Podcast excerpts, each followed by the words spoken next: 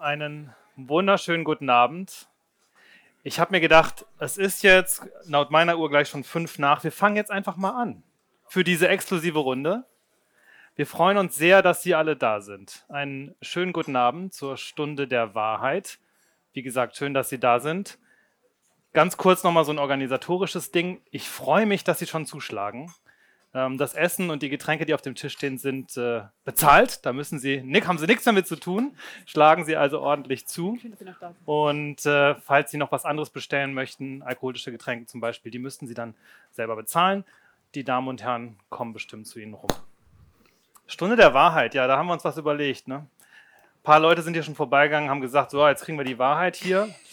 Nein, so ganz so ist es nicht. Also das Wort äh, über der Satzstunde der Wahrheit stimmt in mehrfacher Hinsicht nicht. Frau Dorn, was haben wir da eigentlich gemacht? Ja, ich weiß also nicht. das mit der Wahrheit, das wissen Sie selber, das ist natürlich immer Ansichtssache. Ähm, und eine Stunde, muss ich Sie jetzt schon mal enttäuschen, wird es auch nicht dauern. Es wird ein bisschen länger gehen. Ähm, wir hoffen jedenfalls, dass es so ist, weil wir natürlich uns äh, ganz doll freuen auf äh, die Tatsache, dass sie mitmachen später. Wir wollen hier nicht nur so einen exklusiven Club hier darstellen und nur noch miteinander reden, sondern wir würden gerne, dass Sie nachher auch mit uns ins Gespräch kommen und mit Ihren Fragen vor allen Dingen hier äh, unsere Wissenschaftler, unsere Wissenschaftlerin löchern. Ähm, und das dürfen Sie gleich nach dem, ja, ich würde sagen, so eine gute Dreiviertelstunde danach dürfen Sie das gerne machen. Wir würden uns sehr freuen, wenn Sie sich beteiligen. Organisatorisch, glaube ich, habe ich erstmal alles geregelt. Habe ich was vergessen, Frau Dorn? Ich glaube nicht. Ähm, vielleicht stellen wir gleich erstmal das Thema vor. Bevor ich allerdings ähm, Ihnen das Thema noch ein bisschen läutere, ist mir eine Situation von vor drei Tagen heute Morgen in den Kopf gekommen. Da saß ich in, im Bus und da hörte ich so, äh, so, so ein Gespräch zwischen zwei Bekannten, die sagten sowas wie, oh, was sind das eigentlich für Zeiten? Ne? So einen Satz hört man ja vielleicht öfter in letzter Zeit. Hast du eigentlich keine Angst, sagt der eine. Angst wovor, fragt der andere. Na, dass der Strom ausfällt oder die Heizung. Sagt der andere, ach, das wird schon. Das wird schon, bist du aber naiv. Fand ich irgendwie ganz spannend, äh, dieses Gespräch, weil es natürlich auch wie geschenkt äh, zu diesem mhm. heutigen Abend äh, gepasst hat. Äh, ich zitiere hier keine Namen, von daher sind die beiden Herren mir nicht böse. Ähm, wenn wir mit der Corona-Pandemie und jetzt auch mit der Energiekrise durch den russischen Angriffskrieg gegen die Ukraine dann eins wahrscheinlich schmerzlich erlebt haben, dann doch dann das, dass wir irgendwie nicht vorbereitet sind, nicht ausreichend vorbereitet, zu abhängig von anderen. Das sehen wir natürlich jetzt auch in der Energieversorgung mit Russland und den Diskussionen um die neueren Energieverhandlungen mit anderen Ländern. Wie können wir uns also in Zukunft gut schützen? Wie können wir besser vorbereitet sein? Also in Energiefragen zum Beispiel. Beim Thema Nahrungsversorgung auch ein spannendes Thema. Beim Verkehr, bei der Logistik, bei der Gesundheit, beim Wasser, bei der Finanz- und beim Versicherungswesen und vor allen Dingen auch beim Staat, bei der, beim Staat und bei der Verwaltung. Fest steht, Deutschland scheint irgendwie nicht krisenfest, zu sein, nicht ausreichend gewappnet. Und das Problem, Krisen lassen sich ja auch nicht vorhersagen. Das haben wir durch viele Krisen der letzten Jahre gesehen. Das ist nicht nur die Corona-Pandemie, das ist der Krieg, das ist aber auch unter anderem die Flutkatastrophe, die wir in Rheinland-Pfalz und Nordrhein-Westfalen erlebt haben. Wir fragen uns also heute, was können wir tun? Womit müssen wir umgehen? Was können wir in Zukunft oder was haben wir vielleicht auch für die Zukunft gelernt und mit auf welche Erfahrungen können wir uns da stützen? Und deshalb sind wir heute hier. Was kann die Wissenschaft uns vielleicht in diesem Bereich mitgeben? Wie kann sie uns unterstützen? Darüber wollen wir heute Abend reden bei der Stunde der Wahrheit. Krise können wir das. Das ist also unser Thema heute. Wichtig ist, ich habe schon gesagt, es geht nachher um Ihre Fragen. Wir freuen uns wir versuchen das dann alle so gut wie es geht zu beantworten. Vielleicht noch kurz zu mir. Mein Name ist Tim Behrendonk. Ich bin Journalist, hauptsächlich für die ARD und äh, ich glaube, es ist heute oder beim nächsten Mal das zehnte Mal, oh, Frau Dorn, ja. Ist blöd, dass wir nicht richtig hingeguckt haben, ja. sonst hätten wir ein Glas Sekt drauf getrunken, ja. ähm, dass wir die Stunde der Wahrheit hier zusammen machen, eine Veranstaltung des Hessischen Wissenschaftsministeriums. Und äh, bevor ich Ihnen Ihre Gastgeberin nochmal vorstelle, viele von Ihnen kennen sie schon, ähm, sage ich Ihnen nochmal ganz kurz, wer denn sonst hier noch neben mir sitzt, denn um sie geht es ja heute vor allem. Neben mir sitzt Michelle Knot, Politikwissenschaftlerin von der TU Darmstadt, Professorin. Neben ihr Matthias Holleck, Informatiker der TU Darmstadt und beide forschen auch in Darmstadt am Forschungsinstitut Löwe, Zentrum im Emergent City.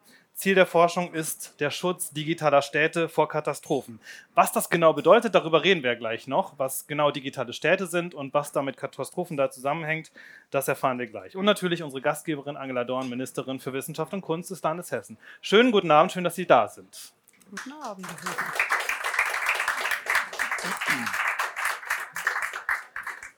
Ja, wann haben Sie beide eigentlich, Frau Knut, Herr Holleck, das letzte Mal gedacht, puh, da kommt ordentlich was auf uns zu. Fange ich mal an. Hm. Das war am 24, tatsächlich am 24. Februar, weil ich forsche über Katastrophen zusammen mit Matthias Hollig und ähm, ich forsche aber auch über Energiepolitik. Und äh, so kurz vor dem Angriff äh, wusste man schon, das könnte energiepolitisch schwierig werden. Und dann kam der Angriff und das war wirklich der Moment, wo ich dachte, oh, im Winter wird es schwierig. Äh, da haben Sie schon am 24. drüber nachgedacht? Ja, das hat also wahrscheinlich kaum jemand. Wir oder? haben am, ja, wir hatten in, also einen Tag danach kam die Präsidentin und sagte, an alle, die irgendwie über Energie arbeiten, könnt ihr was schreiben für die Homepage. Mhm. Und ähm, da habe ich so einen kleinen Absatz geschrieben, der steht auch noch online. Und ähm, da habe ich geschrieben, naja, also es kann schwierig werden. Wir sind super abhängig. Ähm, es kann von Russland. Von Russland. Mhm. Es kann schwierig werden, weil der Winter kommt und das Gas wird knapp. Und es kann schwierig werden, weil äh, ich Angst habe wegen den Atomkraftwerken in, in der Ukraine. Was passiert in Kriegen? Und haben alle gesagt, oh nee, diese Schwarzseherei, ne? Was, also das passiert überhaupt nicht, ja, da wird nichts passieren, die geben acht und sonst was, ne? Und naja. Und heute haben wir nämlich wieder die Nachrichten in den Nachrichten lesen können, dass beim größten europäischen äh, Atomkraftwerk Saporischia wieder genau. Granaten eingeschlagen sind und das äh, ganz schön ja. gefährlich da unten ist. Ähm, Herr Holleck, wie war das für Sie? Wann haben Sie das letzte Mal da gedacht, boah, da kommt was auf uns zu? Also ich bin ja, ähm, also meine Forschung ist einerseits im Bereich drahtlose Netze, andererseits im Bereich IT-Sicherheit und die Schnittmenge davon ähm, hat eben sehr viel mit Resilienz oder auch äh, mit ja, Systemen zu tun, die auch möglichst krisenfest sein sollten. Also ich bin irgendwie in einem, in einem Dauerzustand deswegen, weil, weil Cyberattacken sehen sie täglich noch und nöcher. Und ähm, ja, ich warte noch so ein bisschen auf, äh, auf ein großes Cyberereignis. Nicht, dass ich positiv darauf warte, aber ich denke, da werden wir noch einiges sehen, was äh, wir uns heute nur ausmalen. Also von daher in der Vergangenheit gesprochen, dachte ich mir jetzt nicht, es gibt nicht diesen einen Moment, aber mhm ähm, ich glaube, dieser, dieser Cyber-Moment, der wird noch kommen. Ich hoffe ihn nicht, äh, also ich hoffe, dass er nicht kommt oder nicht extrem ja. schwierig wird, aber. Aber Sie beide helfen uns äh, vielleicht, das auch einzuordnen, ein bisschen bei der Vorbereitung äh, auf das zu schauen. Jetzt haben Sie schon ein bisschen gemerkt, wo die Schwerpunkte liegen bei den beiden. Ähm, Nochmal ganz grundsätzlich gefragt, Frau Dorn, warum ist so eine Veranstaltung eigentlich wie Stunde der Wahrheit, ähm, gerade auch aus Sicht der Wissenschaftsministerin, wichtig? Also prinzipiell war mir diese Veranstaltung sehr wichtig, äh, weil ich die Erfahrung gemacht habe, ein Wissenschaftspolitiker ist ja noch mit mir im Raum. Ich glaube, äh, Herrn Steinraths geht es da ähnlich. Wir sind dann viel bei Universitäten, bei Forschungseinrichtungen und sehen, wie tagtäglich wirklich an Lösungen gearbeitet wird. Äh, an Lösungen, ähm, wo es sinnvoll ist, dass wir sie in die Gesellschaft hineinbringen. Aber dass Wissenschaft sehr selten eigentlich in gesellschaftlichen Diskursen dabei ist. Das war äh, vor Corona so. Ich würde sagen, mit der Corona-Krise hat sich das fundamental geändert. Da ist auch eine echte Chance entstanden. Und dieses Thema ähm, ist tatsächlich eines, was wir äh, aufgrund der Aktualität und irgendwie ist es ja eine ständige Aktualität. Also ich, und wenn ich die Frage auch beantworten darf. Ähm, Klar. ich habe ähm, eigentlich äh, gedacht, wenn ich Ministerin für Wissenschaft und Kunst werde, dass das Thema Krisen nicht mein meine Amtszeit so begleiten wird. Also da würde man normalerweise Innenministerin oder Innenminister, dann weiß man, man muss sozusagen immer wieder Krisen managen. Aber also angefangen von der Cyberattacke auf die Justus Liebig Universität, wo wir wirklich Sorgen hatten, einige Tage lang, dass die komplett ganzen Daten weg sind. Unvorstellbar, wenn alle Forschungsdaten plötzlich weg sein könnten. Über die Corona-Krise mit Kultureinrichtungen, äh, die äh, eine der betroffensten Bereichen waren Hochschulen, die von einem Tag auf den anderen in die digitale Lehre übergegangen sind, was insgesamt beeindruckend geklappt hat. Und jetzt die Energiekrise, ähm, wo wir jetzt gerade als Landesregierung, als Koalition äh, Hilfsmaßnahmen auf den Weg bringen. Also man hat das Gefühl, man ist in der Dauerkrise. Und ich fange jetzt langsam endlich auch an, privat zu überlegen, was muss ich eigentlich tun, damit meine Familie auch krisenfest ist. Und das kam tatsächlich durch die Ukraine. Krise, ähm, dass ich dann gemerkt habe, okay, ähm, ich, ich denke, ich lebe in Deutschland und alles ist so safe. Mhm. Und ich glaube, diese Sicherheit haben viele verloren. Und ähm, umso wichtiger ist, wenn wir ernsthaft darüber reden, was sind denn die Lösungen und nicht in der Angst verharren. Mhm. Ich zitiere mal einen Satz, den ich äh, vom Chef des Bundesamtes für, für, Bevölkerungsschutz und Katastrophenhilfe, Ralf Tiesler, in der Welt am Sonntag gelesen habe. Der hat gesagt, wir müssen davon ausgehen, dass es im Winter Blackouts geben wird. Damit meine ich eine regional und zeitlich begrenzte Unterbrechung der Stromversorgung. Punkt. Das klingt jetzt erstmal dramatisch, da kann man sich, äh, kann man sich hineinsteigern, wenn man das möchte auch der Begriff Blackouts, vielleicht können wir da gleich nochmal gucken, was das eigentlich genau bedeutet. Das vom Chef des Bundesamtes für Bevölkerungsschutz und Katastrophenhilfe zu hören oder zu lesen, ist ja erstmal nichts besonders Positives. Allerdings gibt es eine Gegenrede der Bundesnetzagentur, die ja gerade dafür zuständig ist, für die Sicherheit auch der Netze, die sagt dann dem widersprechend, Deutschland verfügt über eines der weltweit zuverlässigsten Stromversorgungssysteme und sie gehen davon aus, dass nichts passiert. Vielleicht können wir mal kurz darüber sprechen, was bedeutet überhaupt Blackout? Was ist damit genau gemeint? Wir reden da ja alle viel von, haben da irgendwas, wenn ich bei mir im Kopf gehe, dann gehen alle Lichter aus. Das ist aber, glaube ich, gar nicht gemeint, oder? Doch. Doch. Doch. Also, hatte ich es richtig. also, ähm, Sonst wäre es nicht Black. ja. Also ein, ein, ein Blackout, jetzt muss man natürlich ähm, den, den, den Umfang noch mhm. beschreiben. Und äh, was, was Herr Tiesler äh, an der Stelle sagt, ist erstmal regional. Es ist nicht deutschlandweit überregional. Das ist, muss man erstmal auch wahrnehmen, mhm. muss man interpretieren, äh, wenn, man das, wenn man das liest. Und ähm, er redet jetzt auch nicht von sehr langer Zeit. Also ein, ein Schreckensszenario, sag ich mal, das, äh, das auch immer mal wieder betrachtet wird, ist, dass wir in, in, der, in der Bundesrepublik sehr großflächig sowas wie eine Woche keinen Strom hätten. Da gibt es auch dieses berühmte Buch Blackout, das einige von Ihnen ja vielleicht gelesen haben. Ähm, und das ist nicht ganz unrealistisch. Also das ist, das ist ein, ein wirklicher Krimi und was dort beschrieben wird, ist, denke ich, sehr realistisch. Ähm, das ist eine Situation, in die wollen wir ganz sicher nicht kommen als Land. Wenn man jetzt aber ähm, regional denkt und wenn man, wenn man äh, sagt, okay, es, es kann Zeiten geben, da weht der Wind nicht, es kann Zeiten geben, da scheint die Sonne nicht. Wir haben inzwischen sehr viele regenerative ähm, mhm. Fähigkeiten, vielleicht, äh, du, du, kennst die Zahlen besser, Michelle, aber ähm, das ist etwas, da sollte man sich mal drauf vorbereiten. Ist, man muss jetzt nicht sagen, das wird passieren. Ich würde das, äh, die, die Prognose wage ich nicht, aber es kann viel, an vielen Stellen äh, können Dinge passieren, die äh, das eintreten lassen. Und das ist etwas, wir sollten uns auf sowas vorbereiten. Mhm. Und ähm, wir sollten uns nicht zurücklehnen und sagen, nee, kann nicht passieren, die Netze sind sicher, die waren immer sicher. Ähm, Energieerzeugung wird volatiler im Moment über äh, mehr regenerative Energien. Ähm, wenn es mal eine Woche richtig kalt wird, es gibt andere Länder wie Frankreich, da wird sehr viel mit Strom geheizt. Und die sagen, oh, wir können den, den, Strom ja von da die kaufen. Die haben das Problem aber, mit den Atomkraftwerken zwar gerade, ne, aber es ist ja, eine andere Geschichte. Und, äh, das sind sehr, sehr viele Abhängigkeiten. Aber das ist jetzt das eine. Ähm, Sie hatten gefragt, was ist ein Blackout? Wenn, wenn der Strom ausfällt, hängt da sehr, sehr, sehr viel dran. Also die kritischen Infrastrukturen sind ja miteinander vernetzt. Können Sie ein paar Beispiele ähm, nennen? Was hängt alles dran? Die Wasserversorgung. Wasser muss gepumpt werden. Ähm, ihre Wasserversorgung wird nicht lange aufrechterhalten bleiben können. Ähm, jetzt äh, einige kritische Infrastrukturen wie Krankenhäuser haben eine gewisse Versorgung. Ähm, da gibt es auch äh, natürlich Dieselaggregate, um gewisse Bereiche des Betriebs, äh, Intensivstationen, ähnliches aufrechtzuerhalten. Aber ähm, äh, andere kritische Infrastrukturen, äh, Logistik, Verkehr, ähm, Sie finden heute in Ihrem Lager nicht mehr, wo die Sachen sind, wenn Sie nicht im Rechner nachschauen. Äh, wenn kein Strom da ist, dann funktioniert keine Kommunikation, ähm, da funktionieren IT-Systeme nicht mehr.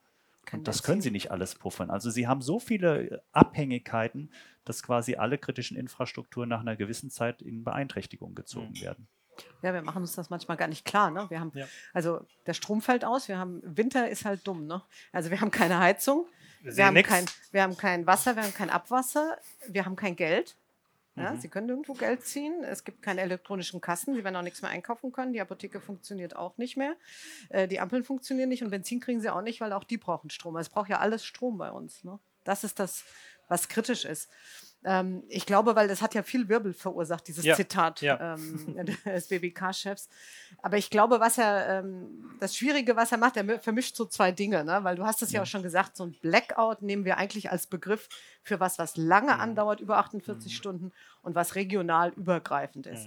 Was er meint, ist mal so eine drei, vier Stunden Abregelung von einem Netz, weil vielleicht irgendwas nicht funktioniert hat.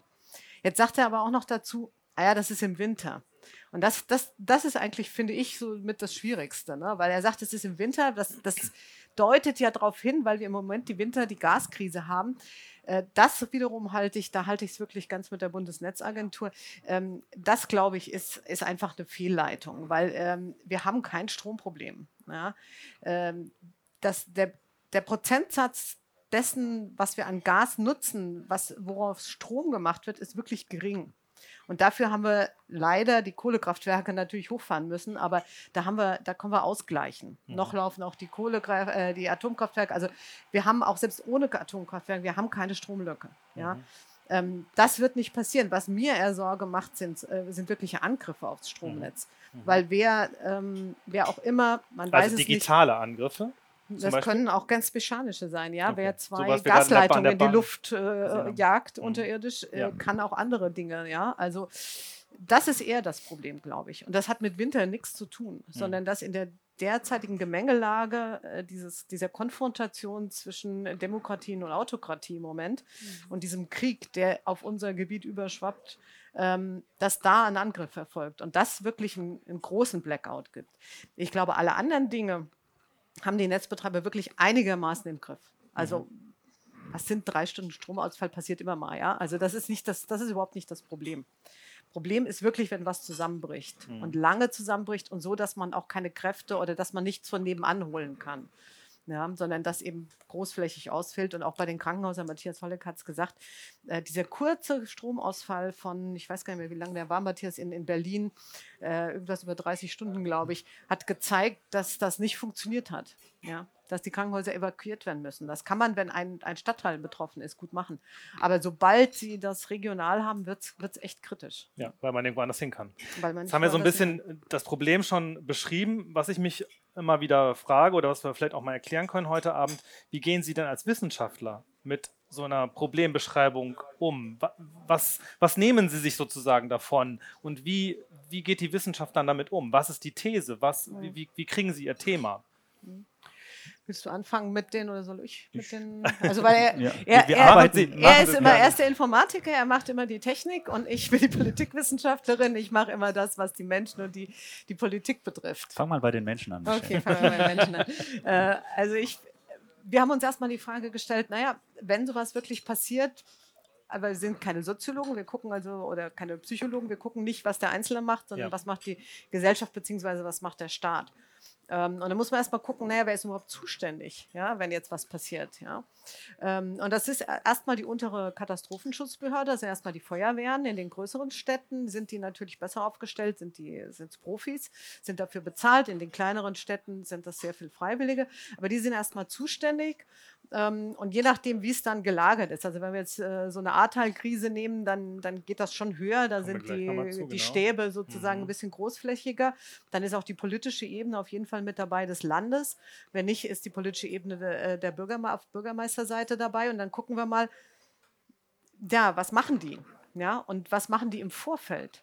Weil wenn wir so, so, eine, so eine Krise haben, es, es passiert irgendwas, fliegt irgendwas in die Luft und irgendwie gibt es den Strom nicht mehr, dann haben wir so, so einen Kreislauf. Ne? Wir haben erstmal diese, diese schnelle Reaktion, puff, der Strom ist weg, was passiert jetzt? Dann haben wir so eine Bewältigungsphase, wir gucken irgendwie, dass wir das wieder hinkriegen, dann wieder eine Herstellungsphase, wir bauen auf und dann ist aber die Phase der Vorbereitung wieder da. Und das geht immer so im Kreis. Ne? Und Also das gucken- lernen wir auch daraus. was lernen ne? wir daraus? Ja, leider mit dem Lernen, das, das klappt Ja. immer nicht so. Ja. Aber was sollten wir daraus lernen, sagen wir vielleicht. Ne? Also das ist immer so unser Blickwinkel. Da haben wir geguckt, naja, wie sieht denn das mal aus bei, bei Städten, die über 100.000 Einwohner haben? Mal größere Städte, jetzt nicht die ganz kleinen, äh, die vielleicht auch einfacher beherrschbar sind. Aber die großen Städte und haben große Umfragen gemacht. Mit wem reden sie?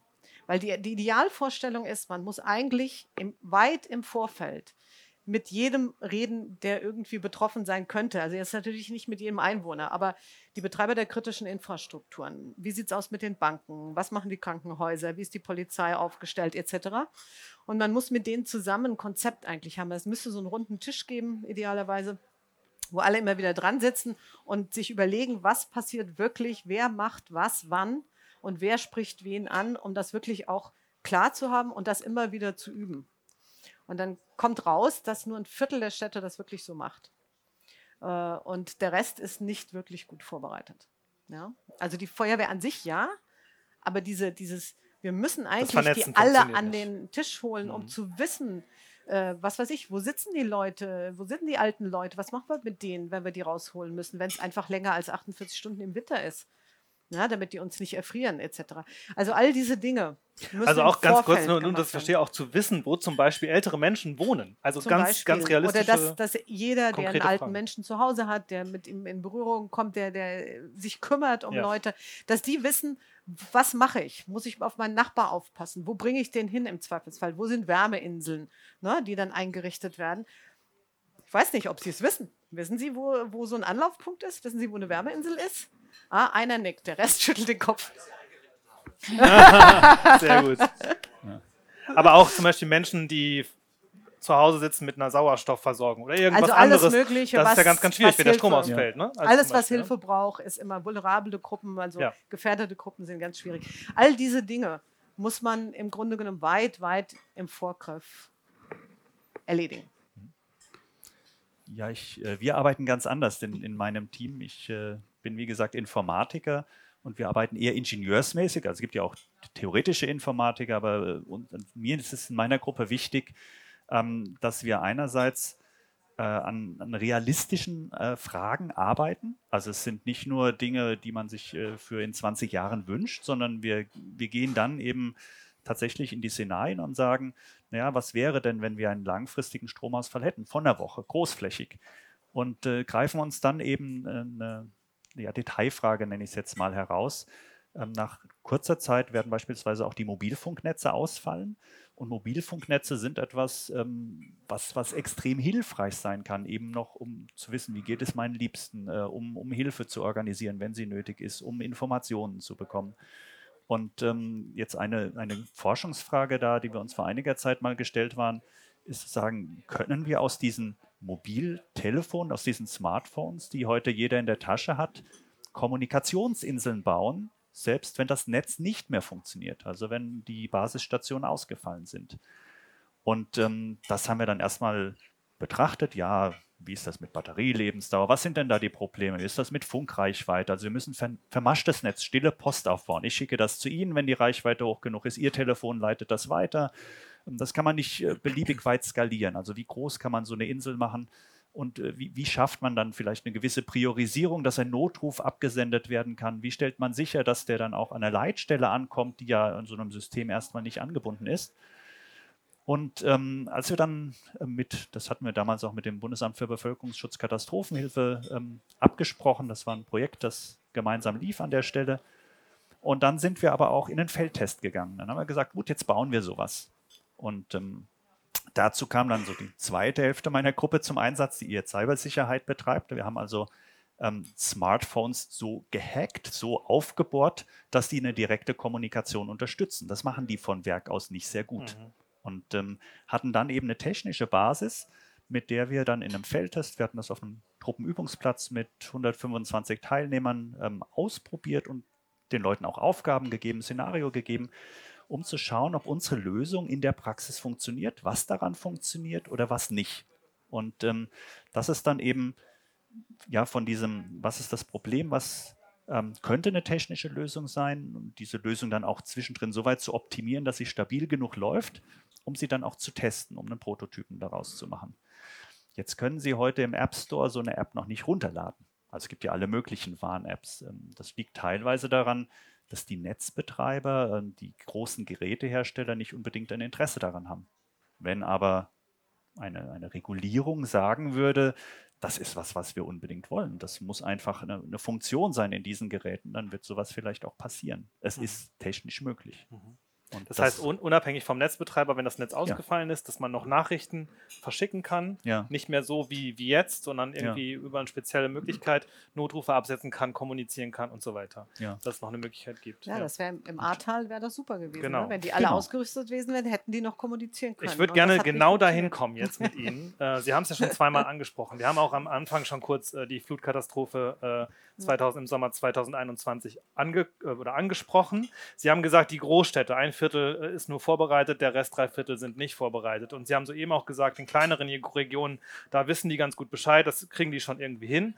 Das haben wir da gesehen, hat nicht funktioniert. Ähm, Naja, weil eine es relativ ist, große Ganz Region genau, es ist eine große. Region, aber die Mhm. kleineren Regionen innerhalb konnten mit den anderen irgendwie nicht richtig kommunizieren.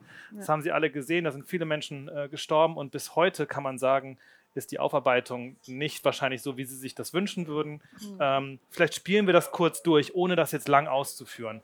Können Sie mal beschreiben, als das Wasser kam, Mhm. ab was lief da schief? Wo waren die großen Knackpunkte? So ziemlich alles. Also, weil die, da- das, das Schwierige bei solchen Dingen, wenn sie eben nicht eine Stadt betreffen. Also wenn es in einer Stadt was passiert, dann, dann klappt das meistens ganz gut. Aber sobald eben mehr Städte, also so eine ganze Region betroffen ist und viele Kräfte, das war einer der größten Einsätze, das auch das THW und so hatte.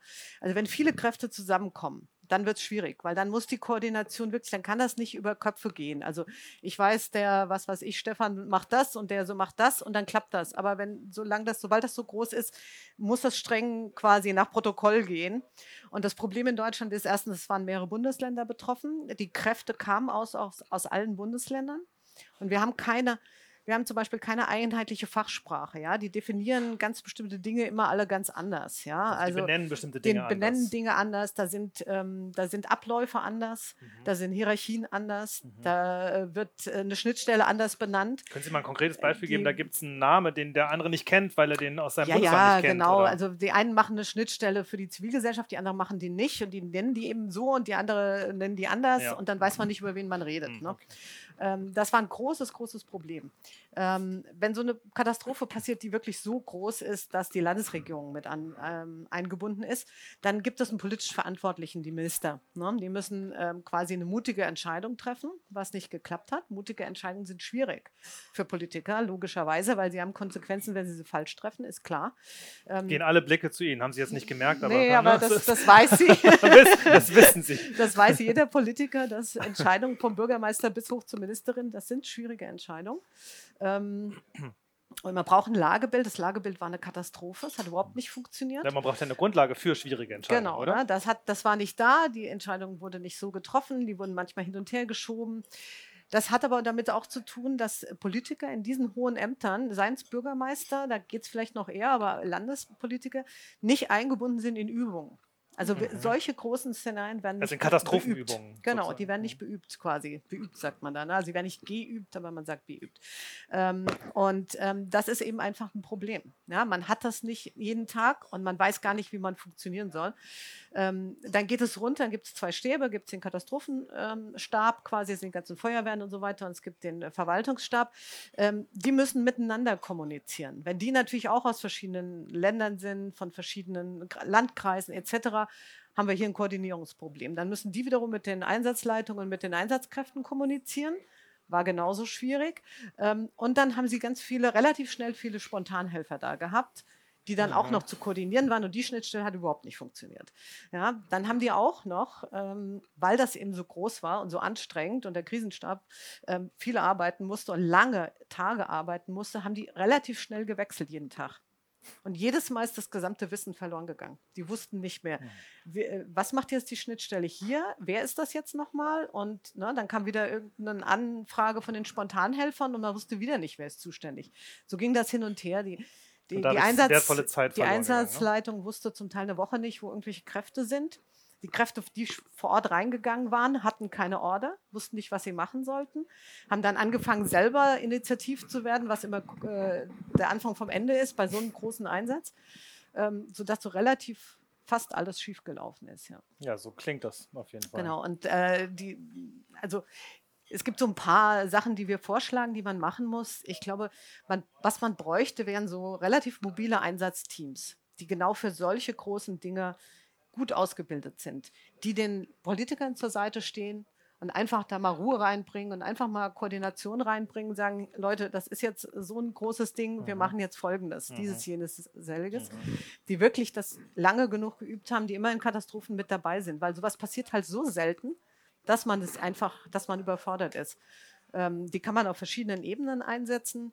Ähm, man muss Spontanhelfer als Chance und als Ressource begreifen, aber man braucht eine wirklich gut funktionierende Schnittstelle. Sonst passiert das, was wir da halt hatten, standen im Weg, waren nicht da, wo sie sein sollten, ne, ähm, haben Einsatzkräfte behindert, haben sich gefragt, warum machen die nicht, was wir denken, was wichtig wäre und so weiter. Ne. Da braucht man wirklich, äh, das muss man gut organisieren ähm, und eine gemeinsame Fachsprache. Ja, einfach, dass da jemand sitzt, dass man auch weiß, wo er sitzt, dass es ein Ansprechpartner ist. Ne? Dass man genau weiß, ähm, es gibt einen Ansprechpartner, der ist nur dafür da, die ganzen Spontanhelfer zu koordinieren. Oder dass die, die haben ja auch dann so Helferstäbe gehabt, dass die beiden, die, der Krisenstab, der Professionelle mit dem Helferstab, der Spontanhelfer, in einem ständigen Austausch ist. Und dass man genau weiß, wer das ist und dass das immer der gleiche ist oder der eine gute Übergabe an seinen mhm. äh, Nachfolgenden oder dass die immer nur rotieren und nicht jeden Tag da ein anderer sitzt, der wieder nicht mehr weiß, was hat der ja vom Tag vorher wieder gesagt. Ne? Also es war eine Katastrophe im Ahrtal. Ne? Also damit man die auch nutzen kann und besser nutzen kann. Ich meine, die waren super hilfreich, aber man hätte noch mehr draus machen können, als man gemacht hatte. Und manchmal haben sie halt auch im Weg gestanden, weil sie nicht da waren, wo sie hätten sein sollen, können. Sie haben das Ganze aufgearbeitet, Sie wissen, wovon Sie reden, was ich ganz spannend finde. Man hat noch nicht mal eine Sprache gehabt. Das ist ja erstmal, genau. wo, man, genau. wo man eigentlich denkt, das müsste ja wenigstens da sein. Ähm, genau. Frau Dorn, jetzt wird hier gerade gesagt, Politiker waren nicht eingebunden, Politiker ähm, das ist eine schwierige Geschichte, natürlich so eine Entscheidung zu treffen. Die sind da zum Teil nicht äh, getroffen worden. Man muss auch sagen, hat ja auch politische Konsequenzen gehabt. Der Innenminister ist äh, zurückgetreten am Schluss. Ähm, was würden Sie denn sagen, woran liegt es denn aus Politikersicht, dass das nicht funktioniert? Ist das ein Zeitproblem? Ist das ein Nichtwissen, weil man diese Dinge, die Frau Knut hier gerade ausgeführt hat, vielleicht gar nicht weiß, auch als Minister, mhm. Ministerin? Mhm. Finde ich auch schwer zu beantworten. Am Ende, glaube ich, ist es zunächst erstmal auch eine Frage, ähm, die sich Politik stellen muss, wie wir sie heute stellen. Sind wir eigentlich krisenfest? Mhm. Und die ehrliche Antwort ist nicht genug. Ähm, und ich fand gerade den, den Punkt, dass wir, also es gibt ja Krisenstäbe. Auch die Landesregierung hat, äh, hat Krisenstäbe, ähm, wo dann äh, hohe Verwaltungsbeamte dann miteinander koordiniert arbeiten ähm, um vorbereitet zu sein. Aber den Ernstfall zu üben, das ist tatsächlich was anderes. Und wenn ich mich, also ich hatte Gott sei Dank ja noch nie eine solche Krise. Und ähm, ich gehöre mit zu den Menschen, die in den Tagesthemen gesehen haben, wie, äh, wie Ortschaft zu Ortschaft, wo man sich einfach schon wahrgenommen hat, da muss doch jetzt äh, was passieren. Ja?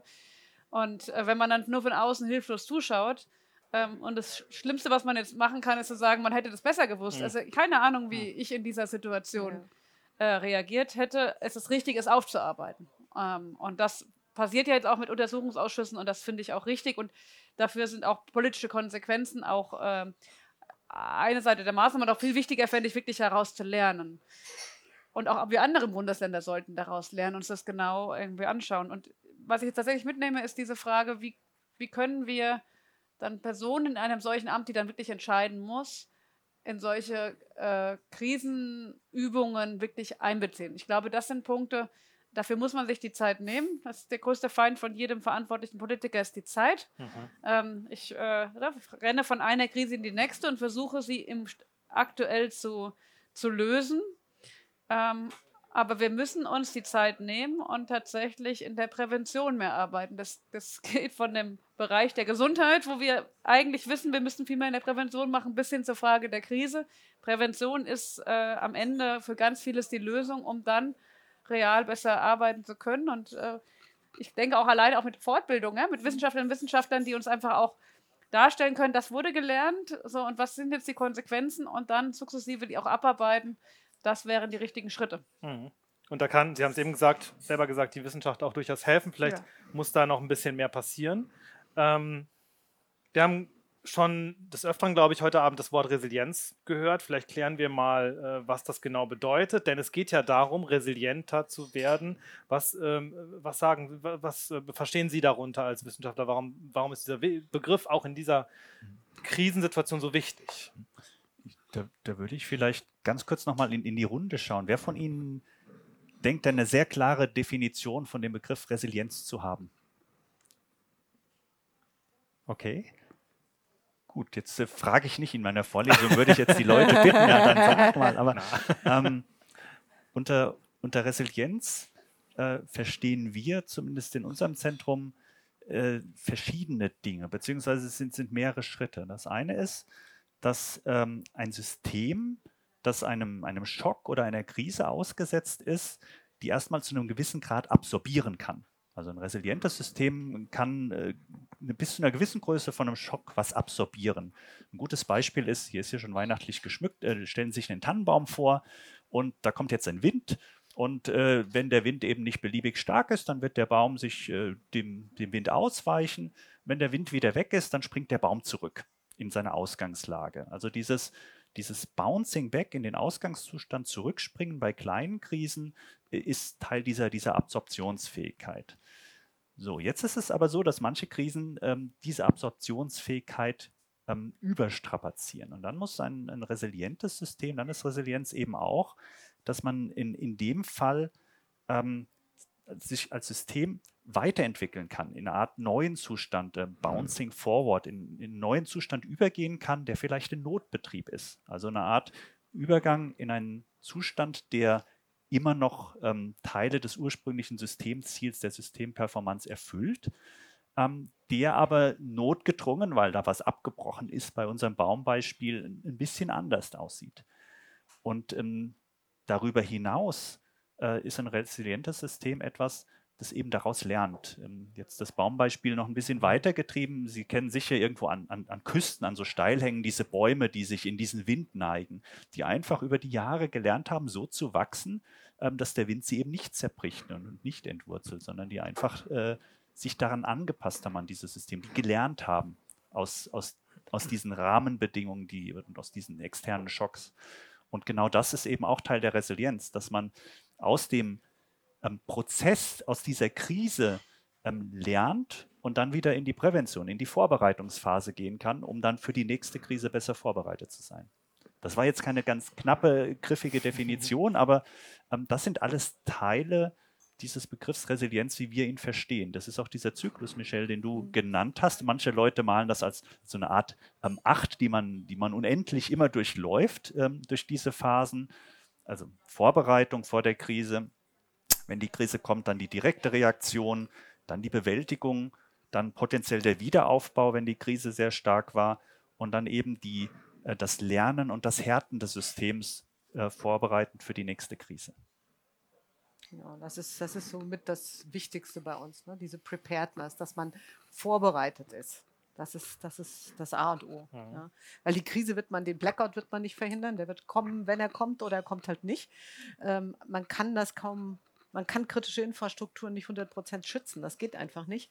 Aber man muss vorbereitet sein. Genau. Man das kann. Ist, die Bahn zum Beispiel kann man nicht alles untertunneln und alles äh, Nein, es wird, was passiert, Sicherheitspersonal passiert, ja. schützen. Ne, auf allen man kann Strecken. Vorkehrungen mhm. treffen, mhm. aber 100% Schutz gibt es eben nicht. Und deshalb muss man vorbereitet sein auf das, wenn was passiert, dass man das besser bewältigt. Wir sprechen in diesem Zusammenhang oft von Digitalisierung. Das ist natürlich jetzt auch naheliegend bei Ihnen beiden, aber ähm, man könnte jetzt fragen, Digitalisierung, ähm, ja, kann helfen, kann es aber nicht auch sozusagen, also kann Resilienz äh, nach vorne bringen, aber kann es nicht genauso gut das Gegenteil bedeuten, nämlich angreifbarer äh, zu werden? Sie haben ja schon Cyberattacken angedeutet. Das heißt, wenn Sie jetzt forschen in diesem Bereich, wie können wir sozusagen mit mehr Technik, sage ich mal ganz einfach, äh, Städte, vielleicht auch Gemeinden und Regionen schützen resilienter machen, widerstandsfähiger machen, ähm, kann es nicht auch gleichzeitig bedeuten, wir sind dadurch viel angreifbarer? Ja, auf jeden ja. Fall. Also ähm, an, an der Stelle ist erstmal wichtig, den, den Rahmen ein bisschen zu kennen. Wir reden davon, dass äh, im Jahr 2050 zwei Drittel der dann erwarteten Weltbevölkerung in Städten lebt. Und Städte in, in so einer Größenordnung ähm, sinnvoll zu betreiben, erfordert natürlich, äh, dass, dass Dinge möglichst reibungslos funktionieren. Digitalisierung ist an der Stelle ein wirklich nützliches Werkzeug, um äh, Städte überhaupt bewohnbar und lebenswert zu machen und äh, sicherzustellen, dass, dass diese ganzen kritischen Infrastrukturen funktionieren können. Also es, ist, es wird einfach passieren. Digitalisierung wird passieren. Selbst wenn Sie kein Smartphone in der Tasche haben äh, oder sagen, no, das brauche ich alles nicht, es wird einfach stattfinden. Und, können, können wir ähm, ganz kurz nochmal klären, dieser Begriff kritische Infrastrukturen, ja. dass wir vielleicht nochmal einmal sagen, was das genau bedeutet. Ich habe es mhm. so eben schon ein bisschen angedeutet, aber ich glaube, das ist nochmal wichtig. Ja, die, die, die kritischen Infrastrukturen ähm, sind, es, es gibt äh, klassisch neun Sektoren, es unterscheidet sich ein bisschen von Land zu Land, äh, aber in Deutschland sind klassische kritische Infrastrukturen das Energienetz, ähm, Telekommunikation, ähm, Ernährung, Transport und Verkehr, wir haben auch die, die Verwaltung, mhm. ähm, staatliche Verwaltung am Wasser. Es wird eine neue geben, Abwasser. Das war bisher gemeinsam. Man hat sich entschieden, auch die Wasserentsorgung ähm, in eine weitere zu bringen. Ähm, Gesundheitswesen hatte ich gesagt. Jetzt ist es äh, gut, gut, dass ich gerade keine Klausur schreibe. ich, ich, ich habe, glaube ich, die meisten erwähnt. Ähm, sorry, wenn ich eine vergessen habe, aber man, man, kann beim Bundesamt für Bevölkerungsschutz und Katastrophenhilfe gibt es äh, die, die, Liste der, der, kritischen Infrastrukturen, wie sie im Moment äh, definiert sind. Und ähm, wir, hatten, wir hatten vorhin ja schon gesagt, die sind alle miteinander vermascht und vernetzt. Ja, das, das, das Wassernetz wird uns kein Wasser ins Haus pumpen, wenn kein Strom da ist. Und, ähm, das Finanzwesen, glaube ich. Äh, Finanzwesen, ja, kann sein, genau, richtig, Finanzwesen. Äh, Finanzversicherungswesen wird, wird häufig auch noch genommen. Also weil Geld abheben, äh, aber auch Bankgeschäfte im, im Hintergrund sind, sind an der Stelle ähm, sehr, sehr wichtig und relevant. Also das, das sind jetzt die kritischen Infrastrukturen, ähm, mit, mit denen wir erstmal zu tun haben und die alle werden immer digitaler. Also wenn Sie heute Logistikketten sich anschauen, ähm, ein, ein, Amazon oder ein anderer Händler weiß nicht, wo die Ware im Regal liegt. Da ist nicht ein Schild, hier sind irgendwie die Turnschuhe. Das, das wird ständig anders beschickt, dieses, Legal, äh, dieses Regal, äh, dieses Lager. Äh, das kann ich nur mit IT wieder rausfinden. Waren fahren teilweise in, in LKWs durchs Land, weil es billiger ist, die im LKW zu lassen, als in einem Lager zu haben.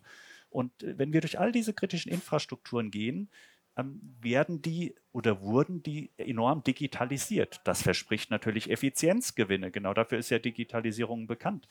Ähm, das äh, gibt mir einen Marktvorteil, wenn ich äh, genauer weiß, was ist wo gefordert und äh, was muss ich tun in so einer Logistikkette, um, um zu dem Beispiel wieder zu gehen.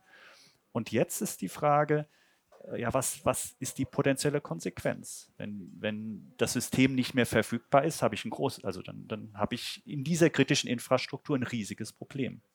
Ich habe vielleicht noch eine, eine, Rückfallebene. Also in einem Krankenhaus, äh, wenn, wenn die Patientenakten nicht mehr funktionieren, geht man eben in den manuellen Betrieb über. Ähm, das funktioniert in Krankenhäusern auch zu einem gewissen Grad, aber das wird einiges sehr stark verlangsamen, erschweren. Äh, man muss plötzlich mit Papier und Stift wieder Sachen machen. Das, das kann eigentlich nicht das Ziel sein. Und was uns sehr, sehr wichtig ist in unserem Zentrum, ist, dass wir, ähm, man muss Digitalisierung eigentlich so denken, dass man, dass man Cybersicherheit, aber auch Resilienz von Anfang mitdenkt so wie wir im Moment an vielen Stellen digitalisieren, das sind Systeme, da wächst hier noch was organisch dran, dann wird hier was dazu gebaut und dann kommt dort was dazu und keiner weiß so genau, das alte System läuft ja irgendwie noch. Ähm, das, das hat eine ganze Reihe größter Probleme. Also wir müssten an der Stelle von Grund auf, ähm, es gibt im Sicherheitsbereich diesen Begriff Security by Design, beim Entwurf Sicherheit mitdenken oder Privatheit. Genauso müssen wir Resilienz mitdenken. Und dann gibt es eine Reihe von, von technischen Maßnahmen, die man ergreifen könnte. Ähm, wenn, Sie, wenn Sie ein Gebäude haben, ähm, dann hat das, wenn es Notausgänge hat, also wenn es ein öffentliches Gebäude ist, eine gewisse Regulierung. Da muss es mehr, äh, mehrere unabhängige Notausgänge geben und mehrere unabhängige Treppenhäuser, damit im Brandfall äh, man das Gebäude verlassen kann. Dann wird es auch so gebaut. Im IT-Bereich gibt es solche Regulierungen nicht wirklich. Aber man würde sich ja wünschen, dass diese Systeme so gebaut sind, dass da eine gewisse Redundanz da ist. Wenn, wenn eins ausfällt, habe ich digital ist das ja sehr einfach. Ich kann diese Dinge kopieren. Das sind nur Bits und Bytes. Die kann ich sehr einfach kopieren. Aber natürlich kostet das mehr Geld. Wenn ich das mache und mein Mitbewerber nicht, wenn die Deutsche Telekom sagt, wir bauen unser Netz so aus, dass es länger Notstrom versorgt ist und dass da mehr Funkmasten sind, dann sind eben die Tarife teurer. Würden Sie fünf Euro mehr im, im, im Monat bezahlen, wenn der Anbieter sagt, wir sind resilient? Ne? Passiert ja nie was. Also eine gewisse Menge an Resilienz müsste man erzwingen und äh, müsste man vorgeben und dann wird der Markt das potenziell wieder richten. Aber einfache Redundanz hilft auch nicht. Dann haben Sie jetzt zehn Server dahingestellt ähm, oder kommt ein Cyberangreifer. Wenn das zehnmal die, dieselben sind, kann er die alle auf dieselbe Art und Weise angreifen. Sie müssten Diversität in so ein System reinbringen. Das müssten unterschiedliche Server sein mit unterschiedlichen Implementierungen. Kostet natürlich auch wieder Geld. Wenn das eine System gehackt oder, oder angegriffen wird, ist das andere davon unabhängig. Die Flugsicherung macht sowas. Da wird es immer unabhängige Kommunikationskanäle zu den Piloten geben. Da gibt es physisch getrennte Rechenzentren, da gibt es unterschiedliche Hardware, da gibt es unterschiedliche Softwareimplementierungen. Ähm, das müssten wir aber auch an anderen Stellen machen. Darf ich Und, was ähm, fragen? Ja, gerne. Ähm, weil Sie ja betont haben, wir bräuchten dafür eine Regulierung. Ähm, Ja. Weil über den Markt das wahrscheinlich nicht funktionieren wird, weil einfach schlicht zu teuer. Gäbe es für Sie prioritäre Bereiche, äh, wo Sie sagen würden, hier könnte man wahrscheinlich bundesweit schon wieder fast zu schwierig, europaweit wahrscheinlich schon eher. Das wären die Punkte, wo Sie, also ne, Politik ist immer schwer, irgendwie jetzt einen Riesenwurf. Aber was wären prioritäre Bereiche, wo man sagen könnte, da würde die Regulierung äh, wahrscheinlich relativ schnell verständlich sein, da muss man reingehen, um dann mal damit anzufangen. Weil auch, wenn ich jetzt an äh, Hochschule und meinen Digitalpakt nachdenke, wie wir die Hochschulen sozusagen in die Digitalisierung führen, da ist Gott sei Dank Cybersicherheit immer ein Baustein, aber noch, natürlich noch lange nicht so gedacht, dass er in alle Bereiche sofort äh, ver verschränkt wird, sondern als ein extra Bereich. Und äh, Sie sagen jetzt recht, es muss eigentlich vom, vom Produkt an direkt mitgedacht werden. Das ist keine, da, da habe ich keine, keine Patentantwort. Ähm, das, das Schwierige an der Sache ist, dass also de- der, der langfristigere Wunsch wäre, dass wir ein bisschen, dass wir in kritischen Infrastrukturen wieder zu einfacheren Systemen kommen. Im Moment ist so der Trend, naja, das kann ich billig einkaufen, das kann sehr viel und das werde ich jetzt auch für die kritische Infrastruktur benutzen. Also da ist zu viel Marktdenken. Ähm, und äh, ein, ein weiterer Wunsch von mir wäre, also wenn, wenn die Systeme einfacher werden, werden sie auch wieder verständlicher. Und das ist schon sehr nah an der digitalen Souveränität. Das heißt, ähm, wenn wir, wenn wir an, an diesen Stellen sehr viele Komponenten einkaufen müssen, weil wir sie selbst nicht mehr herstellen können in Europa, wenn, wenn es hier keine Chipfabrik gibt, die, äh, die uns die nötige Hardware gibt, äh, wenn sämtliche, sämtliche Software äh, aus, aus möglicherweise amerikanischen äh, Händen kommt, ähm, dann ist das auch nicht hilfreich. Also wir, wir müssen an sich ähm, zu dem Punkt kommen, dass wir selbst wieder innovativer werden in diesen Bereichen. Und wenn wir eine gewisse Regulierung haben, die sagt, äh, so sind unsere, unsere Anforderungen, dann kann das natürlich auch helfen. Also Privatheit ist ja auch ein Beispiel. Die, die Datenschutzgrundverordnung Ja. in Europa, äh, man kann jetzt sagen, oh, die verhindert ganz viel, aber die hat ja auch neue Geschäftsmodelle geschaffen, wo Leute gesagt haben, nee, wir machen was privatheitsbewusst und ähm, das wird hier auch honoriert. Und dann äh, kann man an der Stelle vielleicht wieder ähm, ja, Fortschritt machen, wo, wir, wo wir sehr viel Know-how verloren haben in den letzten Jahrzehnten. Verstanden.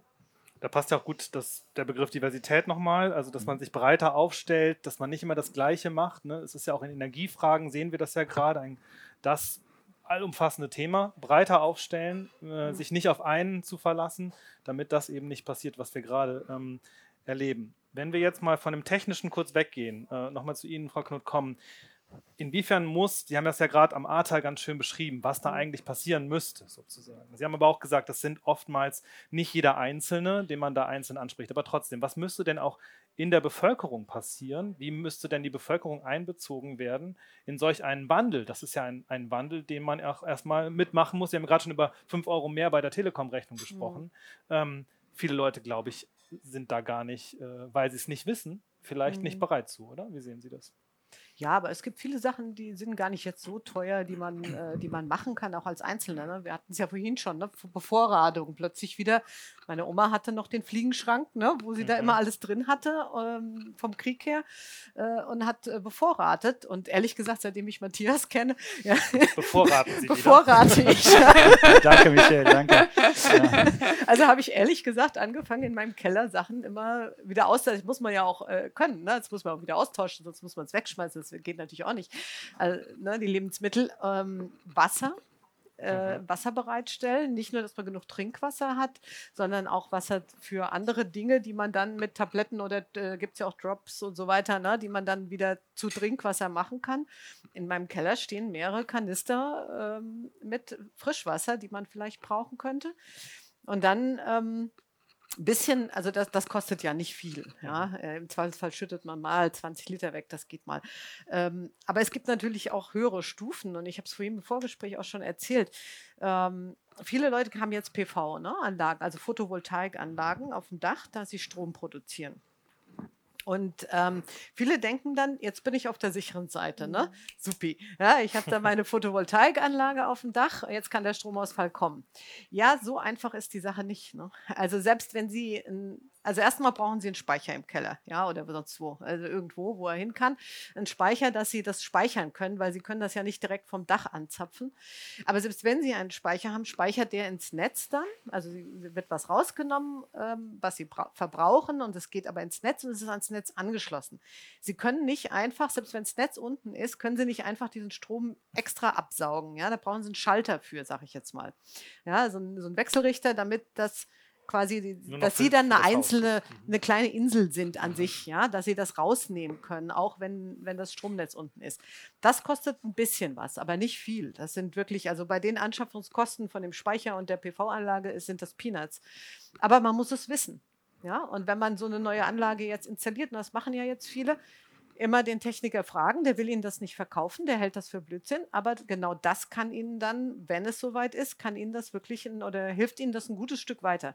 Weil wenn Sie dann auch noch eine Wärmepumpe haben, können Sie zumindest, wenn es im Winter passiert, die Wärmepumpe auch noch eine Zeit lang laufen lassen. Oder andere Gerätschaften oder ihr Telefon aufladen oder das Telefon von den Nachbarn aufladen. Also es sind so kleine Sachen, die man machen kann, die nicht so teuer sind, die natürlich ein bisschen mehr Geld kosten. Aber Matthias hat ja vorhin auch gesagt, die bei einem öffentlichen Gebäude ist klar, dass es einen Notausgang gibt und der kostet Geld beim Bauen und da sieht man es ein, aber bei, bei so einem Vorsorge für so eine Krise sieht man es nicht ein oder ist es sich dessen vielleicht nicht bewusst, was man machen kann. Jetzt könnte man kritisch zu Ihrer Ausführung sagen, das können Sie machen. Vielleicht haben Sie ein Haus, Sie haben einen Keller, Sie haben auch vielleicht das nötige Kleingeld, sich noch eine Wärmepumpe zu machen. Was macht denn der Mensch, der äh, mit einer kleinen Rente oder kleinen Miete in einem Hochhaus wohnt und vielleicht den Platz weder für Wasser noch für viele Bevorratung ja. und ganz sicherlich nicht das Geld für eine Wärmepumpe oder eine PV-Anlage Nein, hat? aber man, man hat ja auch andere, also zum Beispiel, klar. Das also, müsste dann wahrscheinlich größer organisiert werden, oder? Das muss A könnte das vom, vom Vermieter sozusagen für das große Haus auch organisiert sein. Auch da werden ja Wärmepumpen eingebaut. Mhm. Oder äh, auch da gibt es Speicher vielleicht, ja. Oder man macht ähm, im Moment ganz im Trend eben diese kleinen, wenn man sich das leisten kann, diese kleinen Balkon. Ähm, Photovoltaikanlagen. Ne? Die kann man relativ schnell auch umstöpseln in was mhm. anderes. Ja? Mhm.